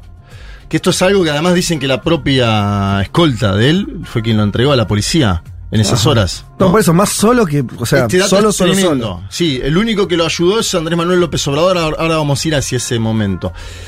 Guido Bellido, em, tras visitar a Castillo, da la siguiente declaración. Escuchen, por favor, porque acá la trama Ajá, va para cualquier lado. Escuchen esto. No recuerda lo que ha leído. Yo le he tratado de consultar y él me dice no recuerdo Guido. Ese es lo No sabemos quién ha conspirado, pero el presidente no recuerda. Perdón. Es una teoría de conspiración la que ustedes sostienen. ¿Quién ha estado en ese Lamentablemente la investigación va a tener que aclarar. El presidente no recuerda, me ha dicho con su propia palabra. No, bueno, acá la, Bueno. trama, acá la trama se complejiza Sí. totalmente. Sí, sí, ya entra en un estaría carril más comple- Estaría bueno complejo. que la, la- Empezaron a escribir, ¿eh? Empezaron a escribir. Bueno, Ahora en un rato. Perfecto, perfecto. Comentamos. Pero sí. Esas declaraciones de. Bellido venían a cuento de algo dicho por el actual abogado de Castillo. Acuérdense que el anterior abogado se le va también en la misma mañana. Serán Eh, los sus abogados. ¿Cómo? Sus abogados se le, le renuncian. Todos sus ministros, el abogado en ese mismo momento. Claro, porque lo que sonaba era, en Perú sonó como un golpe de Estado lo que hizo el profesor Castillo. No, yo insisto, eh, el problema es que se, perdón, me voy a poner muy poco moral. El problema no es que suene como golpe de Estado. El problema la es que absoluta soledad del golpe de Estado. La diferencia entre un golpe de Estado y una revolución No, no. es si hay gente o no hay gente, o hay Sí. milicos. La diferencia, ¿entendés? O sea, entre Sí. una ma- mamarrachada o un levantamiento popular es si tenés gente. Ahora, el tipo quedó, lo que vos estás contando es de una soledad, Claro, no tenía ni militares. nada. O Nada. sea, entonces es ahí es donde entran las confabulaciones, pues decís, ¿cómo pues el tipo solo se mandó sin, sin levantar un teléfono? Es a- hacer una especie de... Porque a, a gobernar por decreto es extraño. Sí. Bueno, ahora está el punto del abogado nuevo de Castillo, Guillermo Olivera, que en base a lo que habló con Castillo, da la nueva hipótesis que es. La verdad, este podría haber sido una- un audio de intro de este programa. Eh, Sí, ver, sí, no sí. Este podría haber sido un audio de intro de este programa. Escuchemos a el abogado del profesor Castillo. Lo que yo sé es que cuando leyó el expresidente ese mensaje escrito por otros, unos minutos antes le dieron una bebida. Le dieron una bebida. Usted está asegurando que el expresidente me- me lo ha dicho la persona que me ha llamado, que le dieron una bebida eh, y, y- y que esa, no, le dieron una bebida, una supuesta agua, y que después de beber el agua se sintió como atontado. Bueno, ahí No, está. Este es, Ya- la verdad, un argumento como- extraño del Sí. abogado de Castillo. Yo intenté preguntar a fuentes cercanas Sí. a Castillo, esto no me contestan nada de este, porque para mí es una hipótesis, la verdad, mirándolo de afuera.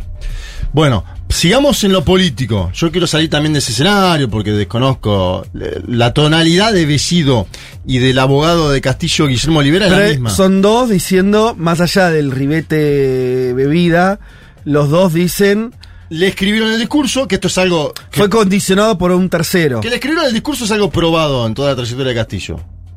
Probado. Porque, porque no escribía Porque sus es, discursos. es alguien que no está preparado. Acá lo dijimos siempre. Castillo es un hombre em, que es profesor, que es del Perú profundo, pero que tenía limitantes en la- su accionar eh, político, en su accionar. eh, no es. A ver. No es un tipo. Pero vos decís que no estaba capacitado intelectualmente para escribir ese discurso, porque tampoco era un discurso complejo.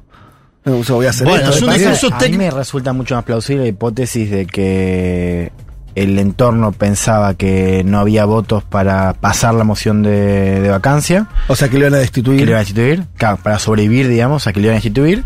eh, y que entonces se articuló un, un mensaje o una movida de emergencia, digamos. Pero ese, pero ese entorno, ¿quién es? Pues si no hay nadie. No, lo que según reconstruyen allá es, por un lado, los asesores de él legales, que son del Círculo Chico, y Betsy Chávez, que era la Claro. primera ministra. Betsy Chávez es quien figura en los chats diciendo hoy es un día histórico. Claro, Esos son eso. chats que se filtraron y salieron. Betsy Chávez es una de las caras, seguro. ¿Hoy dónde está Betsy Chávez? ¿Eh? ¿En ¿Dónde está? ¿Está? ¿Existe hoy esa mujer? Sí, o sea, sí, habla.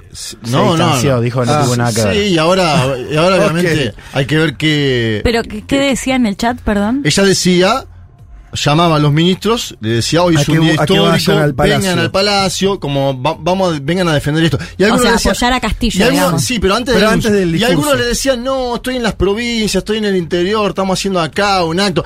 Y después de eso, es decir, que Castillo, es- esta es una jugada de último momento de Castillo y su círculo. Pero yo vuelvo a decir, todo el mundo, lo cercano, además dice, esto fue el entorno de Castillo, como dice Juan, ¿no? Es que Sí. fue Castillo.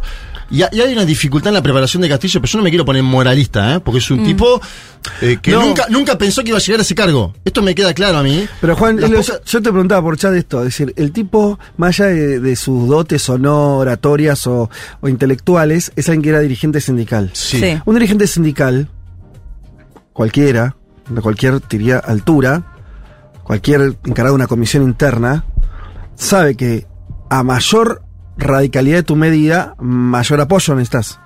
Sí. Es una estupidez lo que estoy diciendo, Sí, pero sí. es así No, funciona no, la política. sí, sí, sí. Entonces, lo que a mí no me cuadra es que un tipo formado así entienda que se puede lanzar a hacer esto con tres asesores. Mm. Y ningún apoyo tenía- político garantizado. Él pensó que tenía no- las Fuerzas. Armadas. Es extraño Y él eso. pensó, atención porque hay otro punto. Él habla de la convocatoria a elecciones para una nueva constitución. Lo dice así con esas palabras en el Sí. plazo de nueve meses. Por ahí él pensó que con esa hipótesis política el pueblo peruano se iba a las calles y decía, sí, vamos a bancar al profesor Castillo, necesitamos la nueva constitución. La verdad que eso al momento no sucedió. Y después tenés que el profesor tiene el mayor apoyo en lugares que no son Lima, la capital, donde se gobierna, donde está el centro político. tarda en llegar, digamos. Si, si vos querés mover de Cajamarca a Lima, tardás en llegar. Claro. Sí. El tema días. es que a él lo, lo llevaron preso y toda la situación en cuestión de minutos. Sí, fue express. Pero esto es algo. Eso es verdad también, ¿no? Una, una- quisieron rápidamente cerrar Yo creo que me- menos de dos horas. el incidente, casi apurados el sistema político, ¿no? Pareciera ahí. Y de hecho, Juanpa, no sé si lo vas a comentar, pero otro tema también tuvo que ver con un supuesto llamado que hicieron para tener para que reciba el asilo de México. Ahora vamos a ir a México. Al Ah, final de la columna vamos a Porque México. ahí ya había manifestantes afuera de la embajada. Sí, porque le, le- le pincharon el teléfono Claro. al profesor. El profesor estaba hablando directamente con Andrés Manuel López Obrador, a tal punto que hubo una entrevista donde le preguntan a Marcelo Ebrard, el canciller mexicano, y dice: No, Sí. yo no sé nada del tema. Y estaba en ese momento, era de primera. de- del más alto nivel la comunicación, era Castillo AMLO. Ahora vamos a ir hacia eso. Dina Boluarte. Y que me- sobre esto me quiero seguir brevemente. Dina Boluarte, escuchábamos la tonalidad que decimos es diferente a otros momentos, digo, no es Janina ni Dina Boluarte. Sin embargo, tiene una equivocación para mí al inicio de su gestión, que es decir, mi mandato es hasta 2026. En estas circunstancias, decir que tu mandato es hasta 2026 es decir que te querés quedar y que, eh, claro, diversos medios de comunicación salieron a marcarle la cancha a Boluarte, a decir que no había cheque en blanco, a decir que tiene que haber una convocatoria de elecciones, y ella dijo, bueno, la constitución dice que mi mandato es hasta el año 2026, sin embargo, si la situación lo amerita, vamos a adelantar las elecciones. Escuchemos a Dina Boluarte nuevamente. Mire, eh, la Constitución cuando cuando se juró el cargo hace unos hace unos dos días eh, dice hasta el 2026. Sin embargo, sin embargo, si la sociedad y si es que la situación amerita, adelantamos elecciones en conversación con las fuerzas democráticas y políticas del Congreso, nos sentaremos a conversar. Ayer me he reunido con diferentes bancadas, tanto de derecha como de izquierda, porque en el primer momento que uno jure el cargo como presidente, ya es presidente de todos los peruanos. Bien, ahí estaba Dina Boluarte ya abriendo el escenario a una posible convocatoria de elecciones. Sin embargo, ahora ayer nomina su gabinete, un gabinete de, de técnicos y sin grandes políticos de peso en el Perú. Un gabinete técnico. Volvemos a la discusión que teníamos antes. Si políticos y técnicos. Boluarte dice, mi momento es nominar un gabinete técnico y pasar la ola, ¿no? Pasar el momento de conflictividad social. Veremos qué sucede con eso. En el medio de todo esto, eh, el último audio que quiero pedir es el de Andrés Manuel López Obrador. Y acá, acá me parece que tenemos también que, mm, no diría hacer un mea culpa ni nada, pero digo, si Andrés Manuel López Obrador que está en México está metido en el desenlace de Perú y los gobiernos del Cono Sur están en otra, dice bastante de la situación continental. Lo digo de verdad esto, ¿eh? así lo que pienso. digo. Andrés Manuel López Obrador en México es el que está metido argumentando, diciendo hay que preservar los derechos humanos, hablé con este señor, también habla, yo conozco de buena fuente que hablaron con Boluarte también, eh, la Cancillería mexicana, digo, Perú está más acá que allá, ¿eh? Y eso me vuelve a través la discusión que había sobre el papel que iba a tener López Obrador en América Latina. Yo escuché muchas voces que decían López Obrador no se va a meter en la política exterior, es un hombre que no le gusta viajar fuera de México. La verdad, bastante digno su papel, obviamente, dentro de la política exterior de los países. Tiene que ver mucho con el mano a mano que tienen los presidentes. Y yo creo que él había pegado, no sé si onda decirlo, pero tenía un vínculo con Castillo Claro. Que, se grafica. Eso te iba a decir, también es cierto que Castillo fue, antes de que, no es que México lo llamó, Castillo fue directamente a pedir asilo a México también por su tradición de asilo. Seguro, seguro. México tiene una tradición histórica de asilo que no tiene que ver con Andrés Manuel López Obrador. Vamos a escuchar el último audio de Andrés Manuel López Obrador sobre la oferta de asilo al profesor Castillo, hoy detenido. Busqué a Marcelo Ebrard y le dije que este, hablara con el embajador y que se abriera la puerta de la embajada con apego a nuestra tradición de asilo. Pero al poco tiempo tomaron la embajada. Lo lamento mucho por el pueblo de Perú, porque es mucha inestabilidad, cinco presidentes en seis años. Bien, ahí estaba López Obrador hablando de la Eh, inestabilidad. Contame algo rápido de las protestas, que es algo que existen, no existen. Existen protestas. eh, ¿Qué características? Yo las que vi y Son, pareció. son, mm, entre chicas y medianas. O sea, yo no quiero tampoco ponerme en Sí. sommelier de protestas ajenas. No, no, pero sí la, la cuestión de que hay un... que no sé hasta dónde va a llegar, pero yo lo, lo, lo que vi en redes, eh, ahora leemos los mensajes de, lo- de, de- de- de los eh, oyentes de Perú, son muy interesantes, eh, es que todos tienen como bandera la Asamblea Constituyente. Sí. Y ahí lo que pensé, no sé cuán real sea, es eh, que caído incluso Castillo, tal vez se acerque la agenda de la Asamblea Constituyente, en el sentido de, digo, por ahí me estoy tocando de cabo a rabo, pero eh, Castillo no quería, sabemos de que asumió ser la Asamblea Constituyente, estaba dentro de su plataforma, y no podía porque no le da los números en el Congreso, básicamente, ¿no? Sí. Y, y terminó su gobierno. Pero la caída de Castillo de esta manera, cuando él además hizo ese llamado, esa, ese autogolpe, era para una, hacer una asamblea constituyente, ¿será que esa bandera recobra fuerza? Porque empezó a haber cierta articulación alrededor de eso, el Perú libre, incluso la izquierda este, más socialdemócrata, Anaí Durán, también pidiendo asambleas, como que, como si la asamblea volviera a juntar todo eso de vuelta, pero bueno. Sí, pero el tema es Durán- que si no tienen mayoría. Durán igual trabajaba para Castillo en el último tramo. Eh, ahí la duda es qué hará Verónica Mendoza en su segmento, Sigrid Bazán, qué harán con la constituyente. La nueva presidenta dice no es un tema para hoy día la Claro. constituyente, este es el otro punto, pero bueno, hay que ver qué dicen las calles, porque A es el me fenómeno que vos tenés.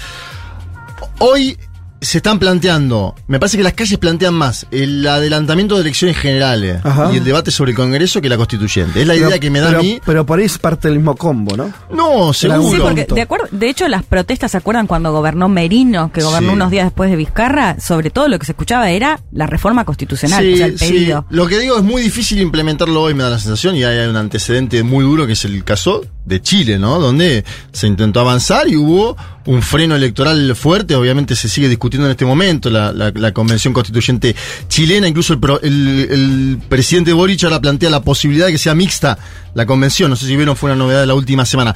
Eh, me parece que el pedido es adelantamiento de elecciones generales y que habrá que ver, porque ahí sí yo veo que un sector del establishment peruano le pide a Boluarte que adelante las elecciones. Que haya- y ahí la duda es, ¿qué pasará con la derecha?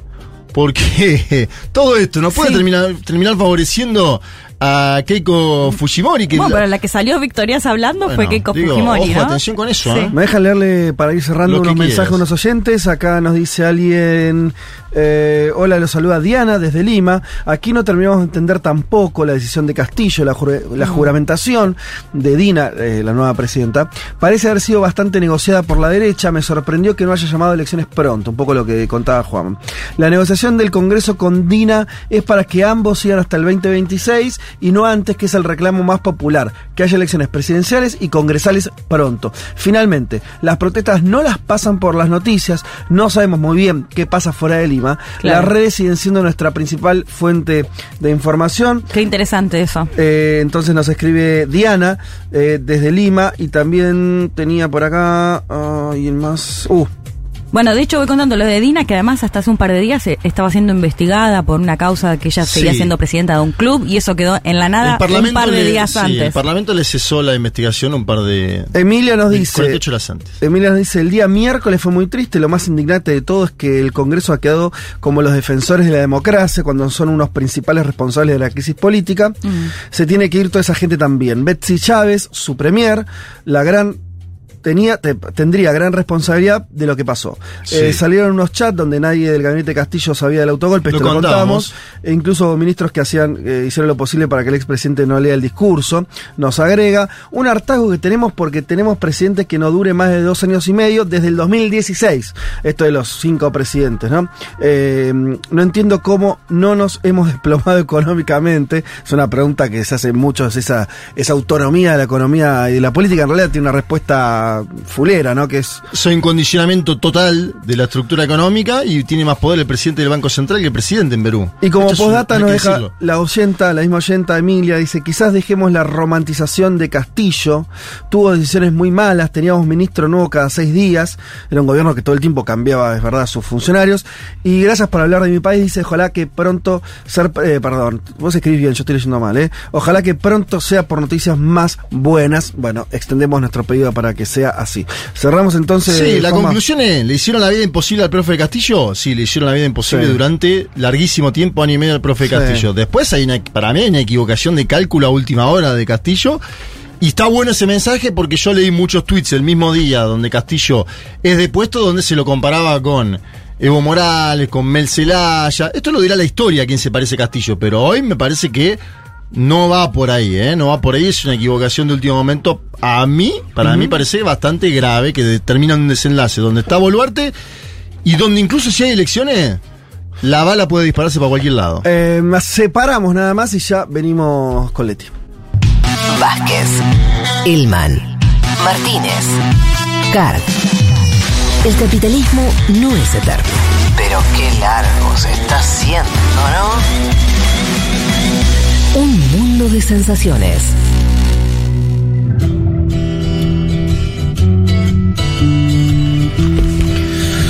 Bueno, queridos oyentes, eh, ahora vamos a seguir unos minutos más, nos faltan un par de contenidos, tal vez nos pasemos un poquito de las 3 de la tarde, pero como tal vez Es este último. sea el último programa, nos vamos a dar esa licencia y le decimos, si las cosas suceden como queremos el día martes, no hay un mundo de sensaciones el siguiente domingo, lo cual no va a haber más mundo de sensaciones en lo que resta del año y nos reencontraremos en el 2023. ¿Qué tal, eh? Qué lindo.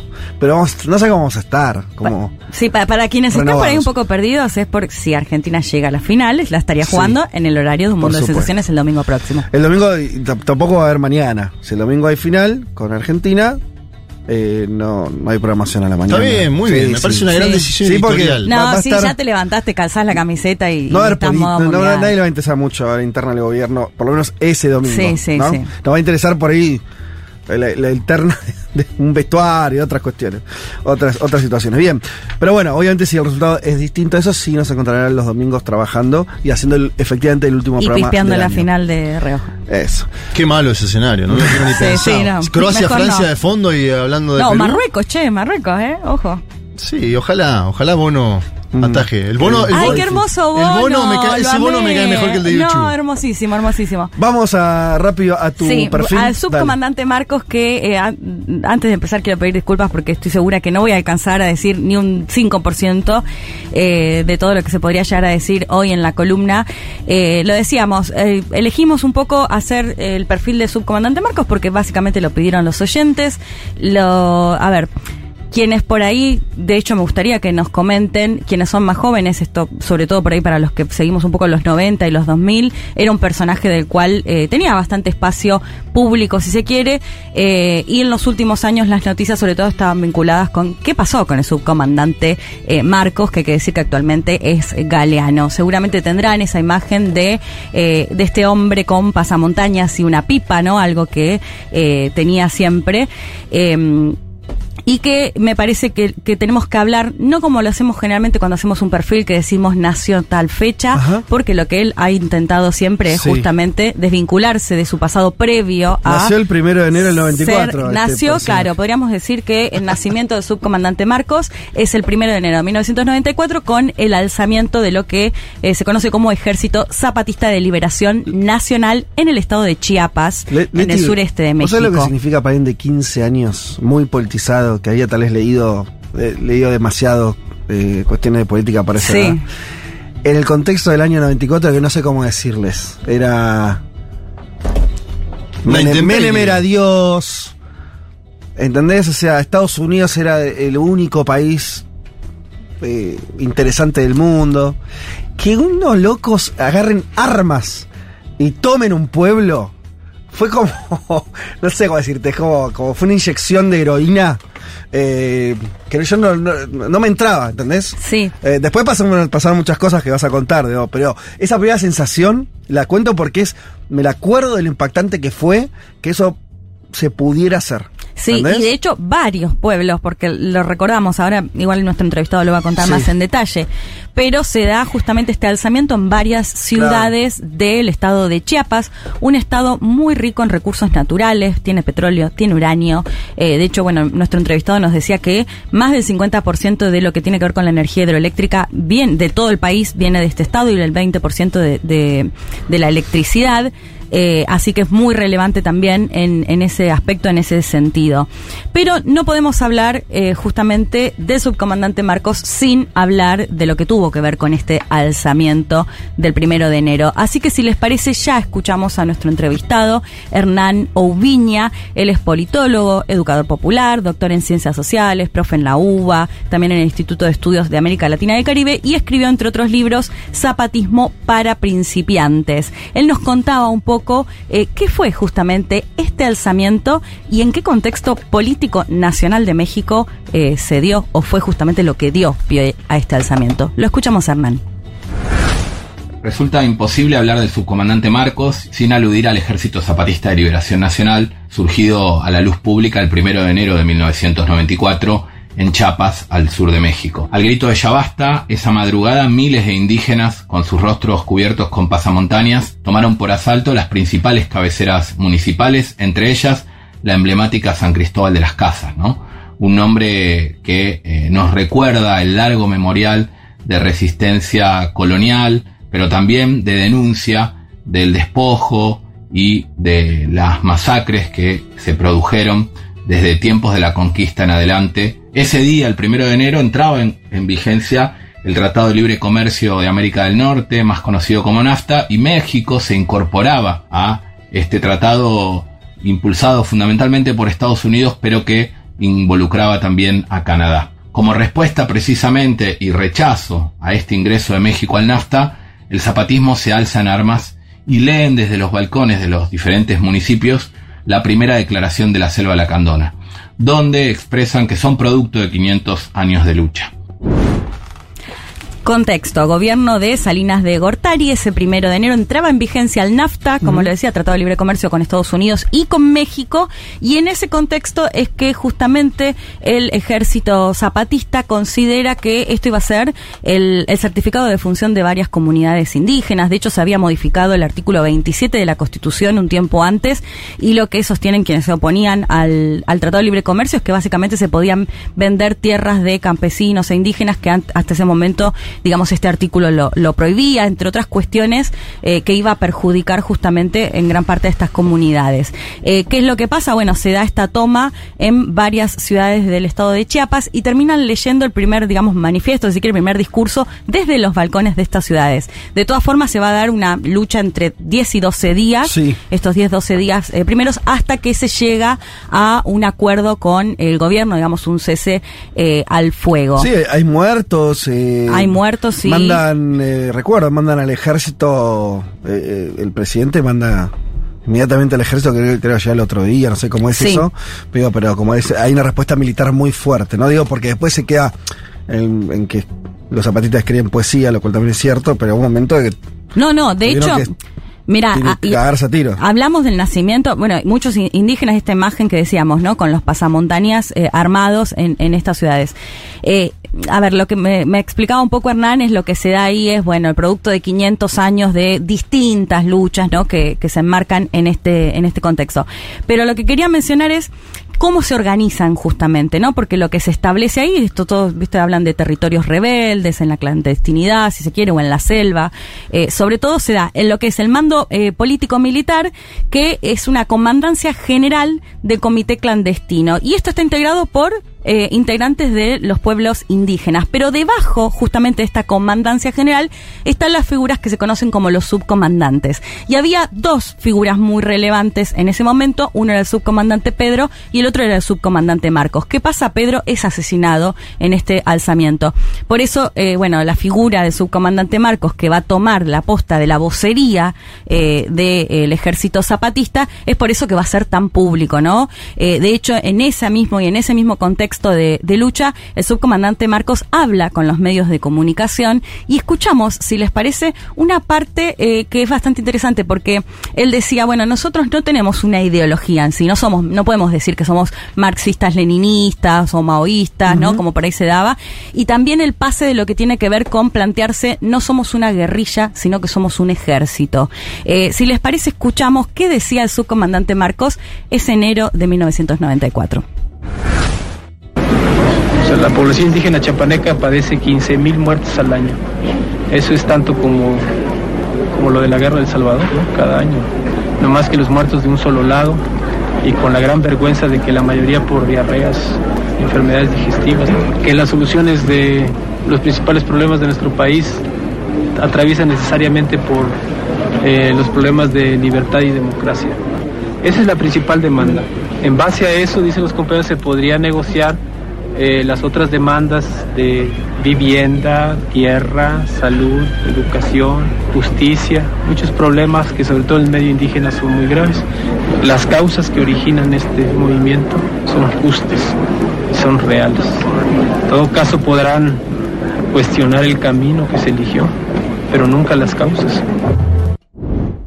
Bien interesante, ¿no? El planteo que hacía es, bueno, tenemos más muertos acá en el estado de Chiapas, como lo decía, por diarreas, por enfermedades que se pueden evitar, cuestionando justamente la falta de, de, un sistema sanitario, más que en la muerte, contaba la guerra de eh, El Salvador.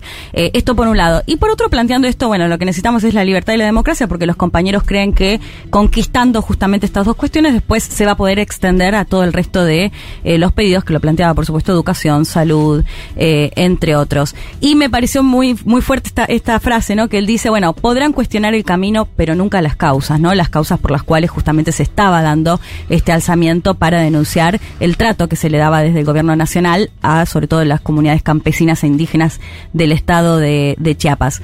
Eh, ¿Por qué usan el pasamontañas? Que creo que es una de las primeras preguntas que Sí. siempre surge. Bueno, lamentablemente no tengo una respuesta concreta, como muchas de las cuestiones que, que tienen que ver con subcomandante Marcos, eh, digamos, hay que tomar bastante con, con pinzas. Hernán me decía que hay varias, eh, digamos, explicaciones. Una, la, la, primer- La primera que surge de la seguridad, Sí. como lo vemos en cualquier manifestación, Sí. ¿no? Que se cubren justamente por una cuestión de, de seguridad. Después hay otras que tienen que ver con eh, la idea de que tiene que ver con la cultura indígena prehispánica, el hecho de que utilizaban máscaras, entonces como tomar un poco en relación a esto. Hay otras que hablan incluso de los titanes anónimos en el ring. eh, y después algunas como eslogans, si se quieren, que plantean detrás de nosotros eh, están ustedes, ¿no? Diciendo, bueno, no importan nuestros rostros porque en Sí. definitiva nosotros estamos representando a todos. Y la otra que también me gustó mucho es nos enmascaramos para que nos vieran. Mm. Porque en definitiva también este hecho de, como vos lo planteabas, Fede, ¿no? Un primero de enero te enterás que en un estado en México salieron decenas o eh, cientos y miles de eh, indígenas encapuchados, armados. Bueno, también justamente eso generó, digamos, un impacto eh, aún más fuerte. Es Así que, contracultural, aparte, una época que era todas las caras, ¿no? Eh, visibles, un tipo en el 94 con un pasamontaña, digamos, es totalmente contracultural. Y me gustaba el tono que le escuchamos en la voz. Yo me acuerdo de un libro que se llama Cartas y Manifiesto, Mm. que tenía toda la- todas las declaraciones del zapatismo de su comandante Marcos. Y la verdad que el chabón escribe muy bien, ¿eh? Sí. No, sí, es un escritor, es un Escribía escritor. bárbaro. Ahí escuchábamos la voz, por ahí la voz se distorsiona un poco más. Como escritor es muy bueno. Sí, eh, bueno, otra de las particulares del, particularidades del subcomandante Marcos, les decía, tiene que ver con esta idea de mantener su identidad previa al 94 en la privacidad, digamos, que no se conozca. ¿Qué pasó en 1995? La Fiscalía Mexicana dio a conocer su identidad. Eh, dijo que eh, se trataba de Rafael Sebastián Guillén Vicente, y esto es interesante porque él hasta el día de hoy nunca confirmó que esto sea así, ¿no? Hernán lo que nos decía es que, bueno, que sí, claramente se cree que, que Sí, es él. es. Y Era lo un que profe es- universitario. Claro, lo que se sabe de él es que era un profesor universitario, que bueno, según cuentan incluso sus alumnos, era muy carismático, Mm. que siempre, eh, bueno, generaba, digamos, eh, clases muy interesantes o muy, muy reflexivas y lo que había hecho era sobre todo irse a la selva en, en el sur eh, y desde ahí sí como un modo más de, de guerrilla, digamos, de lo que fue previo al ejército zapatista, que después, una vez llegados a la selva y conociendo de cerca a las comunidades campesinas e indígenas, van a dar más eh, este vuelco que les mencionaba antes un poco de, bueno, este docente blanco del norte o noreste que llega al sur, ¿no? Y a decir un poco, bueno, vengo yo a representar las demandas de, de ustedes. Y en ese sentido, eh, Juanma, Fede decían que escribe muy bien. Bueno, otra de las particularidades tiene que ver con los comunicados de Sí. su comandante, los cuentos. Bueno, hay un montón de cosas que pueden, si les interesa, eh, para leer. eh, y escuchamos, si les parece, el último audio de Hernán, porque justamente hacía referencia a dos personajes que son muy reconocidos eh, de la escritura de su comandante Marcos y que hacían referencia, en, en palabras de Hernán, que representaban a estos docentes universitarios y, por otro lado, a los propios indígenas y campesinos de la región. Lo escuchamos. Eh, hablar de, del subcomandante Marcos implica hablar de una figura eh, en la que conviven, si se quiere, dos identidades o, varias. Eh, pero podríamos sintetizarla en dos figuras retóricas, narrativas, a las que apela permanentemente el sub. Por un lado, un escarabajo con quien se topa, según él, en plena selva y que se llama Don Durito de la Lacandona, un escarabajo sabelo todo, soberbio, socarrón, que a mi modo de ver encarna a ese docente universitario, a ese revolucionario profesional, a ese citadino blanco que llega a las comunidades para intentar concientizar o mostrar la verdad revolucionaria a masas adormecidas. Y por el otro hay una figura emblemática dentro del zapatismo y también de los relatos y cuentos de la selva elaborados por el sub, es el viejo Antonio, que es un anciano que de alguna forma encarna la conciencia rebelde de los pueblos maya quiché, que tiene humildad, pero al mismo tiempo enorme sabiduría sobre la base de su experiencia vital, al ser de alguna forma la síntesis de la cultura oral transmitida alrededor de fogones, de generación en generación, y no tanto desde la lógica letrada, académica, eh, totalmente distanciada y, y ajena a lo que es el quehacer cotidiano de las comunidades indígenas. Me imagino que a más de uno una le habrá dado nostalgia recordando quizás estos personajes, ¿no? Que planteaba Carnán, Don Durito de la Candona y el viejo Antonio, representando, les decía, por un lado estos docentes universitarios que llegaban a la región para decirles, bueno, tienen que combatir, y por otro lado los propios eh, campesinos e indígenas.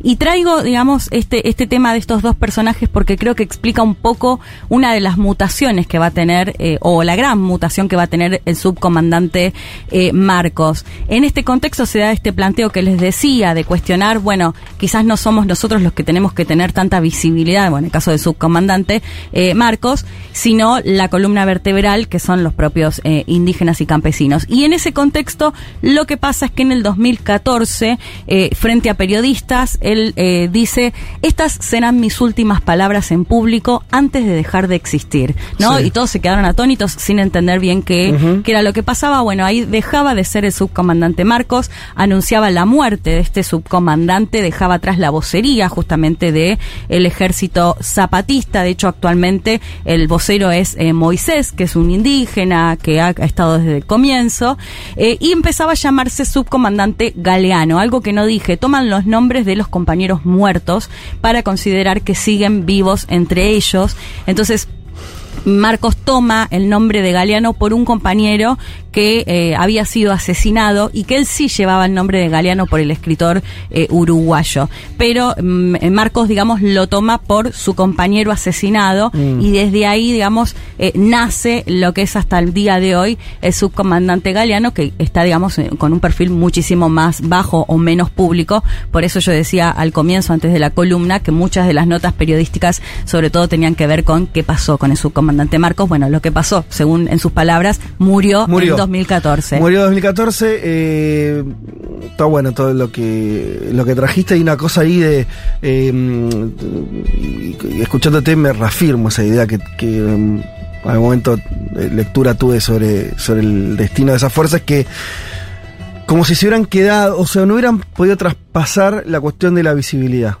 O sea, fueron muy efectivos en darle visibilidad y creo que fue la obsesión en términos comunicacionales de Sí. su comandante y la idea de no soy yo, son los indígenas y los Sí, problemas que tienen los indígenas en Chiapas y los 500 años, fenómeno.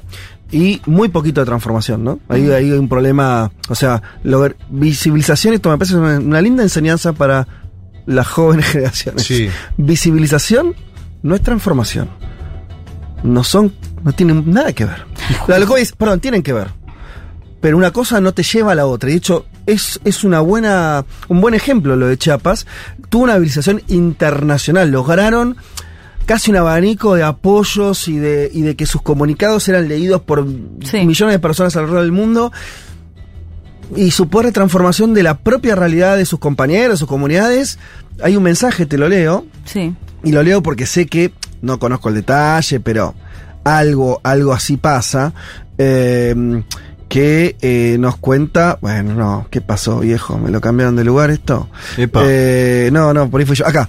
Eh, saludos desde Chiapas, México. No tengo cómo confirmar que esto sea así, pero por, supuesto Queremos. Claro. A 29 años de la irrupción del STLN Chiapas, vive su peor crisis existencial, lo cual, bueno, es lógico que, que estén en, en un proceso más de eh, complejo, ¿no? Digo, no, no están ganando, por decirlo de una manera, es obvio eso. Las comunidades se dividieron entre zapatistas y no zapatistas. La realidad del municipio de Las Margaritas, solo 16 familias son del ZLN y 46 son independientes. Eh, y después dice que muchos ex zapatistas migraron, se fueron de ahí. Dice que algunos se vincularon a, a paramilitares, bueno, etcétera. Y dice San Cristóbal de las Casas, que es Claro, la es la capital, ciudad, sí. es la capital del estado, es un lugar muy lindo, yo lo visité. eh, Sí, Que es el que toman el, el famoso primero de día- enero, digamos, como la ciudad pero después se retiran de ahí, no, no, no quedó bajo control del, del zapatismo. Eh, hoy es una de las ciudades más peligrosas de México, esto lo dice Freddy Martín Pérez. Saludos a Marina Pirisi hasta San Antonio en Río Negro. Bueno, bueno, claro. mandar un saludo, ya que digo continental, chicos. o sea, Desde de Chiapas México, a Río Negro, Hermoso. buenísimo. Pero me También era un momento de orfandad, Fede. Sí. Vos lo contaste con una anécdota personal, pero este era un momento de orfandad continental. Chávez surge después, digamos, en términos de visibilidad. Sí, sí, sí, para claro. dar un tono, ¿no? Sí. 98, después empiezan todos los gobiernos progresistas latinoamericanos. Por algo, este tipo tuvo ese momento de entre el 94 y el 98. Tuvo No, una yo te- y si 98 lo estás poniendo muy cerca, en realidad no pasó en 98. Bueno, por eso fue después, 2002. 2004, te diría 10 años. Bueno. Porque hasta que más o menos, son casi una década donde claramente la figura era esa. Y entonces, después yo creo que se equivocan algunas cosas. Obviamente, uno a- a- ahora puede. La otra campaña, por ejemplo, que fue una- ellos decían en el 2006 que no había que votar a nadie, ¿no? Que es la primera elección de AMLO. Y que es denunciada por fraude esa elección. Sí. De hecho, de las dos denuncias de fraude que hace AMLO, para mí la de 2006 le hicieron un fraude concretamente, Sí. esto está casi comprobado. Y ellos decían, no, no hay que jugar este partido. Bueno, ahí tenemos la, la sombra, si querés, de esa experiencia. No, lo que pasa es que ellos no lo ven como sombra porque ellos estaban muy seguros y durante unos años parecía la, la historia darle la razón y después no, que es que no había que tomar el poder para transformar la realidad. Ellos creían Michelle eso. Lowy. No había que tomar, el poder era malo en sí mismo, la política era mala, nosotros acá, en nuestras comunidades, Hmm. México que se haya un poco la mierda, Claro. y no vamos a buscar transformar México, sino que vamos a transformar desde la comunidad. Bueno, eso que sonaba bien, al final la historia fue por otro lado y lo que pasó fue que la- el continente fue armando movimientos que sí conquistaron los estados. Después tampoco esa experiencia sabemos, tampoco fue perfecta ni maravillosa, pero, pero bueno, fue así. Eh, pero nada, súper Sí, interesante. habría que ver, bueno, de- esto de por ahí un rele- relevamiento, digamos, más actual, ¿no? Veía Luisito Comunica, que es muy conocido, Sí, mexicano, muy conocido además, youtuber. que estuvo hace poquito, ¿no? Y, y mostraba cómo en estos, lo que se conoce sobre todo como territorios rebeldes, tienen una autonomía muy fuerte, que no dejan pasar, por ejemplo, fuerzas de seguridad de México, o sea, Mm. mexicanas, digo, como Sí, sí, claro, de todas maneras, territorio. territorios que se mantiene, claro. Bueno, tenemos que Eh, cerrar porque nos sí, queda nada. tenemos- tenemos un, un contenido. Solo para cerrar, Sí. Dejamos un dato de color, que la familia, bueno, él al no reconocer su identidad mucho no se sabe, pero alguna nota que publicaba que... La familia dice, eh, che, sí, sí, venir en Navidad. No, que sí, sí, no, que no tienen vínculo y una, y la- una de las hermanas... 57, sí, grande, 55 claro, años, 70. sí, no, 50 y pico años. Y claro. Eh, pero que son, bueno, siete hermanos y una de las hermanas del, fue diputada del PRI Mm. Mirá. e incluso fue funcionaria de Peña Nieto, como, bueno, dato color de lo que es eh, la familia de, Qué o debate, parte de la eh, familia del subcomandante antes Marcos, ahora subcomandante Galeano. Como no recomendaste material audiovisual, Ay, me acá sí tenemos. Hernán un montón. Bueno, ya, ya está. Te leo uno de un oyente y después eh, quedará para después. Eh, que me dice, me, me critica que yo digo que no está muy activo y me nombra actividades que hacen, que están yendo a Europa, etcétera. Sí, Bueno, a Europa fueron, es Sin mencionar que el zapatismo inspiró el renacimiento del movimiento popular indígena en México con el Consejo Nacional Indígena. Recomiendo, ahí va lo que quería decir, el docu de Marichui. Sí. Si se dice así, presidenta del CNI, está en Netflix, así que quien quiera ahondar en esto, tiene un docu, el docu de Marichui, no sé si es Sí. el título o no, eh, pero bueno, ahí está Mini el- detalle, Carnal me decía que nos está escuchando el entrevistado y dice que, por ejemplo, en las comunidades eh, rebeldes no hay femicidios, a diferencia de México que registra, si mal no recuerdo, 10 femicidios por día. Bien, perfecto. Bueno, Le mando esto un fue- abrazo a Hernán, que es gran docente en sociales, en ciencia Ah, política. un amor total, me mandó un montón de material, perdón que no les pude recomendar documentales, por ahí lo subo después a las redes. Hernán, su apellido. Hernán Ubiña, investigador de IALC. Muy bien, saludos para él y felicitaciones Leti por eh, la columna, ya venimos. Un mundo de sensaciones. Porque desde que inventamos la agricultura y construimos en ciudades, la cosa se complicó bastante. Vázquez, Martínez, Carga. Hasta las 3 de la tarde. Un mundo de sensaciones. Futurock.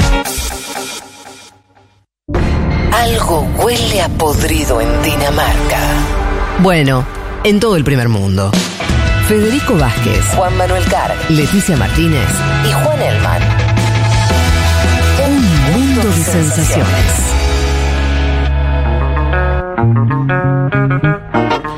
Bueno, estamos un poquito corriendo, son las 3 y 5, pero vamos a tomarnos unos minutos más porque tal vez este sea el último programa y eso me lleva a tener que leer, porque soy honesto, que tuve una respuesta de la conductora la primera mañana a la que Atención. cuando, cuando empecé este programa yo dije que me que al aire en su programa dijo que nada, usted de 200 programas no es nada, nosotros tenemos 700. Yo le dije que revise su postura y su respuesta tal vez no fue la de revisar su postura dijo, Epa. ¿haces el último programa del año el 11 de diciembre? Déjame de joder, vayan a laburar. Uh, Así que... Seis temporadas tenemos Halfon laburando, ¿eh? Seis temporadas. Pero mira cómo vamos a hacer, Flor, para que veas eh, nuestro gana de trabajar. Son las 3 y 6 y no termina el programa y vamos con la columna del señor Elman. Eso es laburar. Bien. Cortito el pie. Sí. Igual eh, les contaba al comienzo. eh, perdón por la voz, estoy como me estoy dando cuenta, está un poco más tomada de lo que Ajá. pensaba. Eh, Por la fiesta de ayer. Carlos Tomada juega, ¿no? Y bueno, era una fiesta laboral, tenía que ir. Miércoles, operativo crucial de las fuerzas de seguridad alemanas que arrestan a un grupo de extrema derecha que planeaba, según comenta la fiscalía, dar un golpe de Estado al Parlamento. Fue una de las redadas antiterroristas más importantes en la historia de la República Federal. 3.000 efectivos en 11 de los 16 estados. O sea, fue realmente un operativo casi nacional donde se detienen por ahora a 25 personas, entre ellos un ex militar, un ex policía. Se arresta incluso a una ex diputada de AFD que oficiaba el momento de la redada como jueza en Berlín. Y entre este grupo heterogéneo extremista eh, había muchos seguidores o una buena cuota de seguidores del eh, movimiento Ciudadanos del Reich, este movimiento nostálgico, yo no lo conocía, quiero aclarar, nostálgicos del orden imperial que termina en Alemania en 1918. O sea, un grupo que quiere negociar el Estado alemán, eh, o sea, dice que el Cuando Estado... quiere negociar el Estado alemán. que quiere negociar con las potencias victoriosas eh, Ah. de la primera 18 guerra, claro, sí, sí. Eh, diciendo que la forma de Estado que vino después es eh, injusta. Eh, el líder de este movimiento es un tipo muy peculiar, conocido como Heinrich eh, XIII, que proviene de una familia aristocrática. Eh, les contaba, un tipo que se distanció de todos modos de su familia, pero que sigue utilizando esas credenciales. El tipo se iba a instalar como jefe de Estado e iba a tener otro sujeto, un ex coronel presuntamente, que se iba a instalar como eh, jefe del brazo militar. Me encanta que habían resuelto todos los ravioles del Estado, los Sí. chabones. Eran No, 20, es pero que- ya dijeron, mira, vos vas acá, yo ah, voy no, a... pero 20, 25 que detuvieron. 25 de Turón puede ser más. Alemania, eh, estaba leyendo en la prensa, habla de más o menos más de 20.000 seguidores a Claro. nivel Ah, nacional. bueno. Tenían inclusive una especie de No, gabinete en Y, las y es un movimiento 20 nuevo, creo que es del año pasado. Esa- sí, un poco más en, en verdad, pero digamos creció bastante el año pasado. Eh, ¿Enfierrado? ¿Tenían fierro? Claro, por eso insisto. No, pero no el, grupo, hecho- más allá de los 20, había, había más personas armadas. Lo que No. pasa, a ver, se desconoce eh, cuánto de esos seguidores que no fueron arrestados Sí. tienen acceso a armas. Lo que yo les comentaba es que hay ex militares y ex policías, con lo cual hay gente que tiene acceso ya a armas y know-how propios del poder militar. Porque no es el zapatismo, son alemanes, ¿viste? O sea, Eh, no es que te, sale, te sacas en poesía. No, del cuerpo de horizon- de la Fuerza Armada. No, claro, por es, eso. eh, no es moco de pavo. A ver, hablé con Franco de Ledone. Franco es especialista en temas de Amigo la, de la casa, ya radical, altura. amigo de la casa. Vive en Alemania, lo cual es un plus. Él ha escrito un libro justamente sobre AFD, el partido de ultraderecha alemán. Y tiene un podcast que lo hemos recomendado varias veces, lo recomendamos de vuelta. Se llama Epidemia Ultra, donde se puede entender esta esta trama o estas tramas a nivel occidental. Bueno, Franco me decía esto de, eh, primero hay que aclarar que no fue un atentado, sino más bien un operativo policial que desmonta un posible atentado. Lo escuchamos.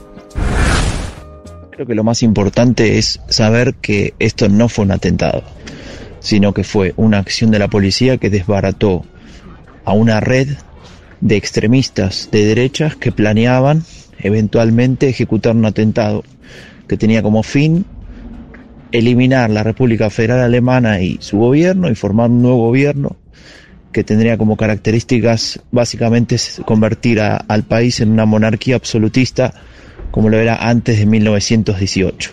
Es decir, volver al viejo Reich que termina con, digamos, cuando empieza la República de Weimar, la primera República Liberal. Eh, y ahí es donde, donde se da, es, digamos, donde, donde se buscaba con ese atentado volver, volver a ese, a ese momento, ¿no? Franco, que tenía la voz un poco tomada, me dijo. Pero no- pronuncia muy bien Weimar. Sí, y sí, ¿Cómo lo habla pronuncia, alemán. Qué lindo. No por eh, la fervor, ciertamente, sino por eh, el partido de Argentina, que se dio, me dijo, muy Intensamente allá. Muy intensamente allá. ¿Ya está en Berlín? En, si no me equivoco, está en Bavaria, con lo cual no. Me Ah, parece que debe lindo. estar en. Múnich. Desconozco de todos modos la ciudad. Creo casi seguro que es eh, Bavaria el estado. Eh, surge ahí una, una cosa interesante. Yo te, te contaba esto de que estaban eh, intentando, digamos, en su conspiración, pero digamos, en su cosmovisión Sí. también. eh, negociar el, el nuevo Estado eh, alemán con las potencias aliadas y para eso el principal contacto, según publica la prensa y la fiscalía, iba a ser Rusia. ¿no? Es un poco lo que eh, detallaba la, la causa. Eh, de todos modos, la fiscalía aclara que... Pero, pero, no los chavales hay- querían contactar a los que habían ganado la Primera Guerra Mundial. no, acá dice la segunda. O sea, es como discutir el orden con las. las ah, está bien, con la- el acuerdo de Yalta, está bien. con- con- o sea, después de la Segunda Sí, Guerra Mundial. Claro. Eh, y, ¿Y cómo hacen para comunicarse con José Stalin? Porque la verdad está difícil. No, bueno, claro, a, lo- a sus herederos, por eso Claro, Rusia. no, de todos modos, la fiscalía aclara que, que, que no tiene, digamos, información de que hubo algún tipo de recepción No, claro. o algo tipo aliento. Que alguien se lo haya tomado en serio. De Rusia. Claro, digo, uno lo ve así, y dice, son un grupo de loquitos. Sí. Yo insisto con esto. No, dijiste 20.000 igual. Digo, Sí. eh, como seguidores sí, pero digamos, insisto con esto, ah, es importante el hecho de que sean, eh, entre otros, ex militares y ex policías Ajá. con armas, con licencias para usarlas, con know-how, ¿no? Confirman algo que hemos dicho ya en este programa, que es la infiltración de la extrema derecha en el aparato de seguridad alemán, algo que ya ha sido eh, confirmado Claro, y a- claro. advertido tanto por el gobierno de Merkel como este gobierno de Olaf Scholz. Le preguntaba a Franco un poco por el contexto, y cómo marcar eh, eh, episodios como el miércoles pasado, y él me hablaba un poco de la llegada de Donald Trump, eh, la presencia de Estados Unidos como un punto de inflexión, y el otro punto de inflexión, que es al cual yo le pondría un poco más el ojo, y lo hemos discutido acá la semana pasada, que tiene que ver con la pandemia. Escuchemos a Franco y ahí ya empiezo a cerrar un poco la columna. Vale. Esta red con una fuerza grande en términos financieros y en términos de capacidad organizativa eh, demuestra que el extremismo de derecha más reaccionario y más ultraconservador tiene capacidad de acción y tiene capacidad de organización. Este, este evento, este planeamiento, lo que nos muestra de alguna manera es eh, el resultado de años de circulación de un discurso antidemocrático, de un discurso de la antipolítica que se vio muy intensificado durante la época de Donald Trump en el gobierno, eh, a partir de, de- de que en- a partir de ese momento se difundían de manera mucho más potente las teorías conspirativas propias de movimientos de la alt-right. Esto llega también a, a Europa de, de- de manera bastante rápida, traficando ciertas ideas e ideologías en los foros de Internet, en, digamos, en, todo el mundo digital.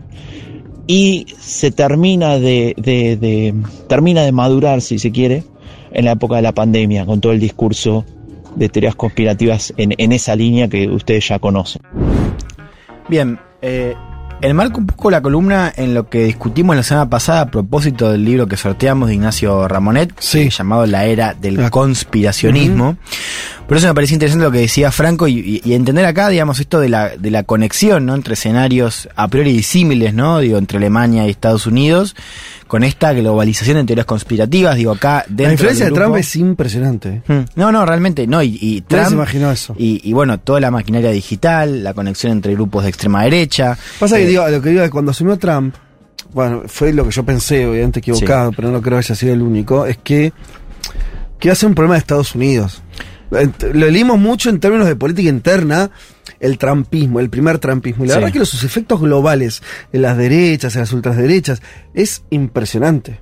No, no, realmente. Y digo, fíjate el caso de Quanon, que es una teoría que yo he comentado, ya he explicado Sí. acá. Esta idea lo explico rápidamente de que hay eh, básicamente una secta de pedófilos de izquierda que controlan el mundo y que están infiltrados en el Estado, ¿no? Eh, Desde eh, los Obama hasta Mm. los Clinton y Tom Hanks. Ponerle lo, lo de Tom Hanks es increíble cómo está ahí. O sea, Todos sabemos que es un buen chabón. Pero siempre no, aparecen algún par de además es el chabón más bueno de, de todo, no sé, pero digo, es un tipo bueno, parece, tiene cara de bueno. Bueno, digo, con eh, teorías muy locales también, porque digo, la idea de los ciudadanos del Reich es una, es una, una teoría conspirativa bien alemana, o sea, Sí, sí. 100% alemana, Sí, pero digamos, se mezclan porque los Total. tipos adherían a diferentes teorías. eh, Pero Trump legitima. Hace, el efecto es legitimar lo que ya existía. Claro, exacto. A los Eh, locos de cada Y el lugar. trasfondo es el mismo, es Make Alemania Great Again, sería en versión, ¿no? Claro, hay una cosa de la frustración, exacto, ¿no? Como esta idea de volver a la época imperial, volver a la, a la Estados Unidos, en el caso de, de los trampistas, eh, de, de la época dorada. En Francia uno lo ve con los 60, digo, hay una cosa de retorno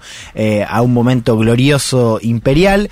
Y esto segundo, ¿no? De la pandemia como punto de inflexión, un poco nosotros comentamos acá en el pasado estas marchas anticuarentena. Yo lo comenté la semana pasada con China, digamos, traía un poco esta idea de, de cómo la pandemia es casi como un significante vacío, digo, para meter eh, pánicos y miedos y- y, e ideologías de todo tipo, digamos, desde antivacunas, veganos, hippies, eh, de la izquierda libertaria, quizás en otros lados, con Sí. la ultraderecha, eh, con los anarquistas, digo, esta idea del Estado como, como jugador central en la organización de la vida social y pública, digo, ha traído eh, una serie de intervenciones en el espacio público. Estoy hablando como, parezco un profesor de sociales de pronto. Eh, no, digo, realmente muy, eh, muy, muy no, pero crucial. digo. dijiste algo, digo, por si las palabras se perdió la idea, me parece Sí. potente, que es la pandemia hizo, obligó prácticamente a los estados a intervenir muy fuerte en la vida de todos nosotros, Sí. a determinar quién labura, quién no, esto es lo que hablamos otra vez, ¿no? ¿Qué, qué se hace con la economía, fijar Sí. el precio, un montón de regulaciones, y eso generó reacciones. Sí, sí, sí, claro, eh, pero me parecía importante esa idea de, de cómo el, el Estado también genera una serie de reacciones. Sí. Digo, esto de el Estado como jugador central, digo, que te ordena la, vida, la política, digo, el poder inclusive, si querés, eh, esta idea de- del paraguas simbólico que une eh, a grupos a priori disímiles. Y yo les quería traer unas cifras que me llamaban mucho la atención, digo, que, que publica Alemania de manera oficial en, en mayo de este año, digo, supongo que el año que viene va a ver eh, lo que pasa este año, pero digamos, en 2021 hubo en Alemania, según cifras oficiales, más de 55.000 crímenes que hacían actos violentos, ¿no? políticamente motivados, eh, que es un aumento del 23% respecto del año anterior. Y acá lo interesante es que el 40% estuvo cometido por actores abiertamente de derecha radical. eh, y lo interesante es que el 40%, o sea, casi la otra mitad, Sí. eh, no estaban alineados a ningún espacio político, pero estaban vinculados con algo del COVID, o sea, por centros de vacunación, Ajá. por estaciones de policía, de Sí. control, o sea, había una cosa de Sí. eh, actos de violencia contra, La política de cuidados. exacto, con contra sí. instituciones o entes que representaban la, la política Bueno, un sanitaria. caso muy. El público que entra a una estación de servicio, no sé, el pibe que estaba vendiendo le dice ponete el barbijo y el tipo lo mata y después se conoció que era un ultraderechista. Claro, bueno, eh, eh, entonces interesante y preocupante también, digamos, cómo la pandemia juega eh, ese rol. Eh, cierro con este audio de Franco, digamos, un poco Franco me decía, mira, no va a haber un golpe de Estado en Alemania, No, el, claro. el- el tema no es ese. Claro. Eh, en- y, y ni siquiera le ve un riesgo, al menos por lo que entiendo que me dijo, eh, eh, similar a Estados Unidos con lo del Capitolio, pero sí esta amenaza latente y cada vez más paulatina de violencia política, de hechos aislados, ¿no? Eh, de que Alemania empieza a respirar un poco más el clima que se respira hoy cada vez más De que por abajo se en Estados Unidos. De que por abajo muchos alemanes susurren esto, esto no está tan mal. Algo Eh, de eso. Claro, también, ¿no? Y Alemania siempre ¿Y si hay está... 20.000? ¿Eh? Si hay 20.000 es Y porque... por eso. No, y siempre está muy hay. latente, y uno lo escucha siempre Sí. en el discurso oficial, esto de no podemos repetir la historia, esto Claro. de que la historia de Alemania, eh, de Sí. Alemania con el nazismo, digamos, tiene que implicar cierto grado de control, cierto grado mayor, si querés, de, de precaución y de alertas y de eh, alarmas. Lo escuchamos a Franco para cerrar un poco Dale. la columna, que es importante de la noticia que les acabo de comentar. Mayor peligro para mí no es que haya un golpe de Estado liderado por un ex noble sangre azul o como él se quiera definir, sino más bien la capacidad de este tipo de acciones de generar una cierta sensación de legitimidad para acciones concretas de violencia política que puedan llevar adelante personas individuales o grupos pequeños, células terroristas de derecha. Hace no mucho tiempo, cuando todavía eh, Merkel estaba en el poder, su ministro del Interior, Horst Seehofer, dijo que el mayor peligro para Alemania interno era el terrorismo de extrema derecha. Entonces, con este tipo de acciones, lo que nosotros o lo que yo vería es que la extrema derecha logra esa capacidad de construir cierta legitimidad para, para ejecutar acciones de violencia política que puede terminar con un atentado y eventualmente con muertos, como ya ha pasado. No solamente en Alemania, sino en otros países, como Estados Unidos, como Nueva Zelanda, como Suecia y demás. Bueno, eh, sí, falta que se. O sea, por ahí en el momento reivindican a Hitler. Perdón, digo, ¿qué decir? Viste que además afuera. Hay se- una cosa de decir, che, ¿y cuándo sucede? No, no, Porque, ya- dale, dale, si vos en el fondo lo que tenés ganas es Claro. eso, amigo. Pero afuera se habla mucho de la condena, viste que cuando se habla acá de, de negacionismo, además se dice mucho bueno, pero en Alemania no existe más eso. No, claro. Por ahí estamos contando otra película nosotros, de que algo está pasando. Y las historias nacionales son las historias. Mira, a mí me suena que la pro- la pro- el problema de la reivindicación más fuerte de Hitler no es el holocausto, es que perdió. O sea, que, es, Sí. que es un loser. Pero a la historia hasta a veces sortea esas situaciones. A veces se reivindican losers. Pero no creo que ya haya un problema ideológico con Adolf. Sino que perdió. Y por ahí. En, no- en- en esta minoría estamos describiendo. Claro, sí, sí. No, no, no, digo. Bueno.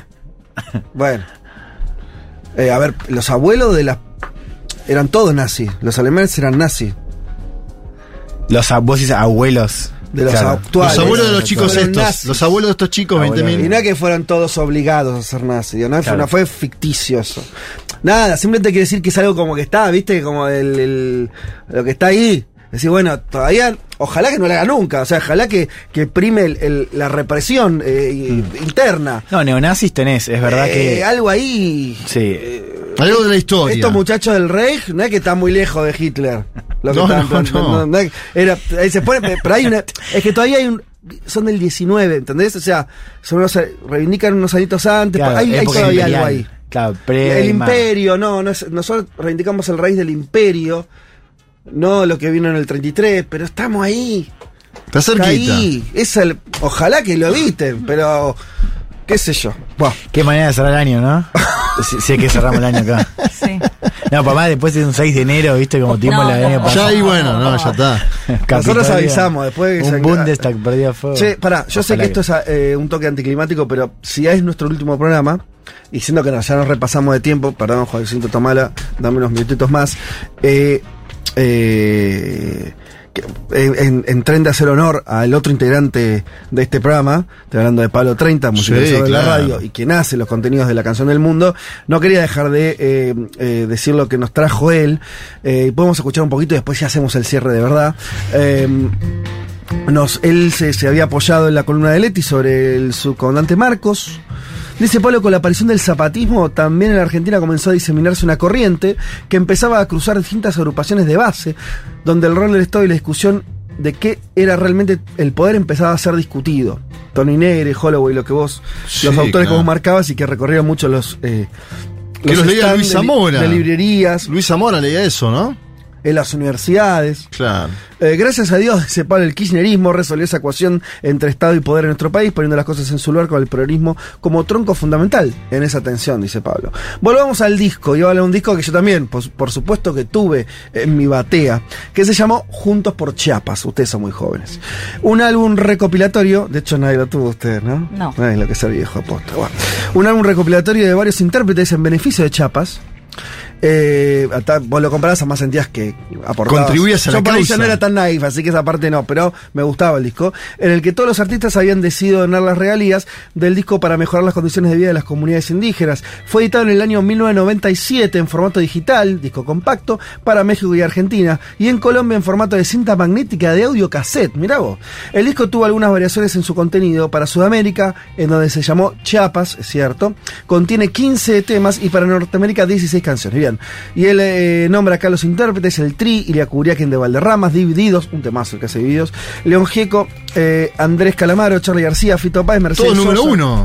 Sí, un disco tremendo. Javier Calamaro, por entonces era cantante de Los Guarros, y fue el, eh, la causa de la reunión de todas estas bandas y la producción general. Javier Calamaro, Sí, el con hermano. Chapa, Sí. que ahora está antivacunas. ¿Cómo gira el mundo? Eh, Era joven y no, te- no estaba tan, tan quemado el cerebro. Ah.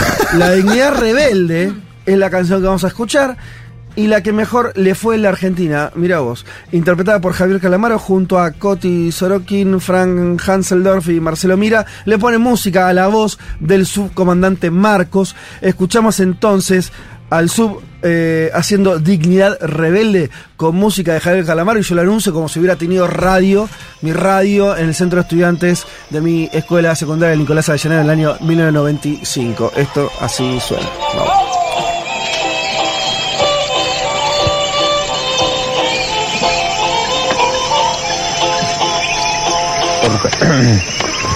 ¿Así está bien?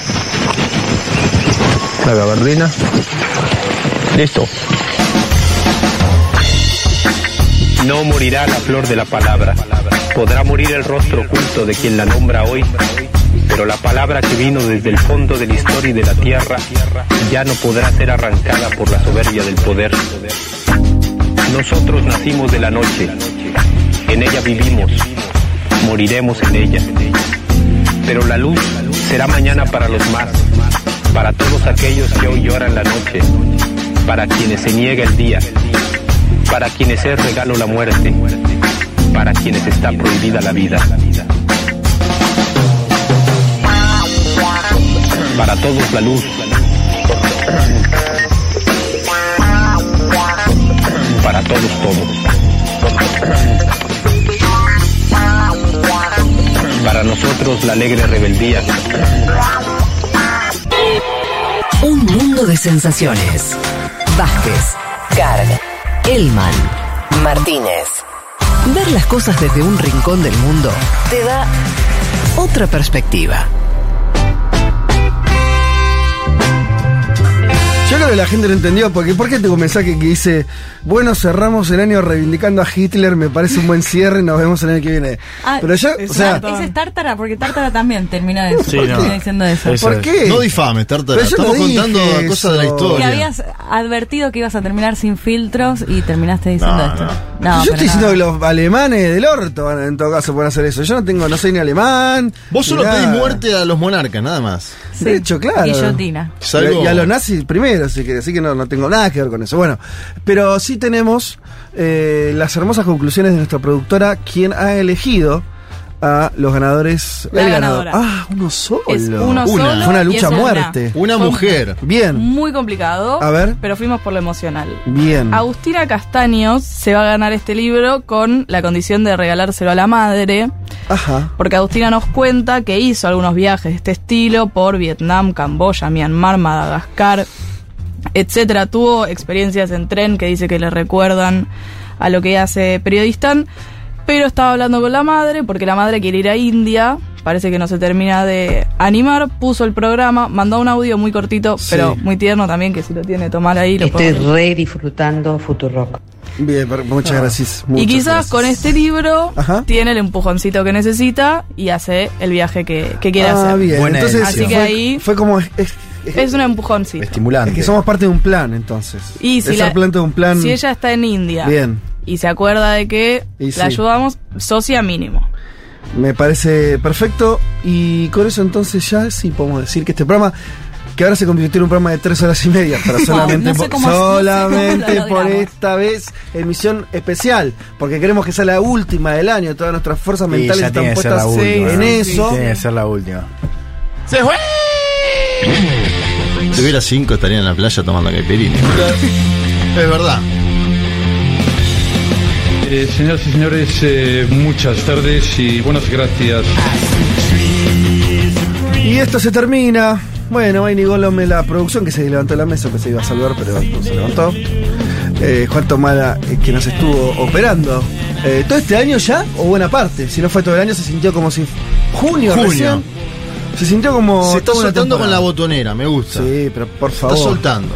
Eh, chicos, último programa. Hagamos de cuenta que es el último programa. Sí. Despídanse, saluden a quien quieran. Y no, Ay, ya qué después de esto no- tiene que ser el último programa. No, da igual. Sí.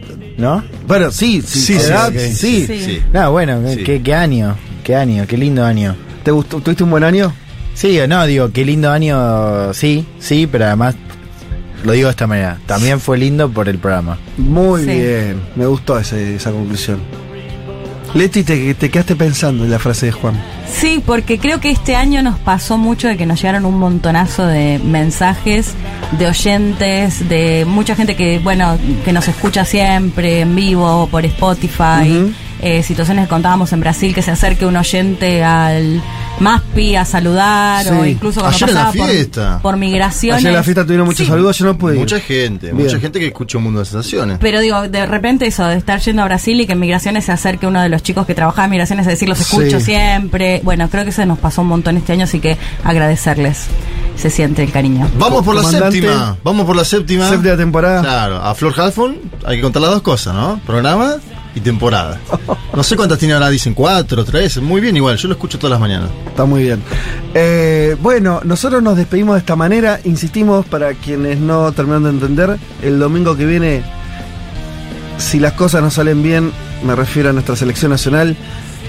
El martes no hay programa el domingo y este es nuestro último programa del año. Si no salen como queremos, aquí estaremos haciendo una Comentando última, Francia, Cro- eh, Francia-Croacia. haciendo No, una última Marruecos. Marruecos.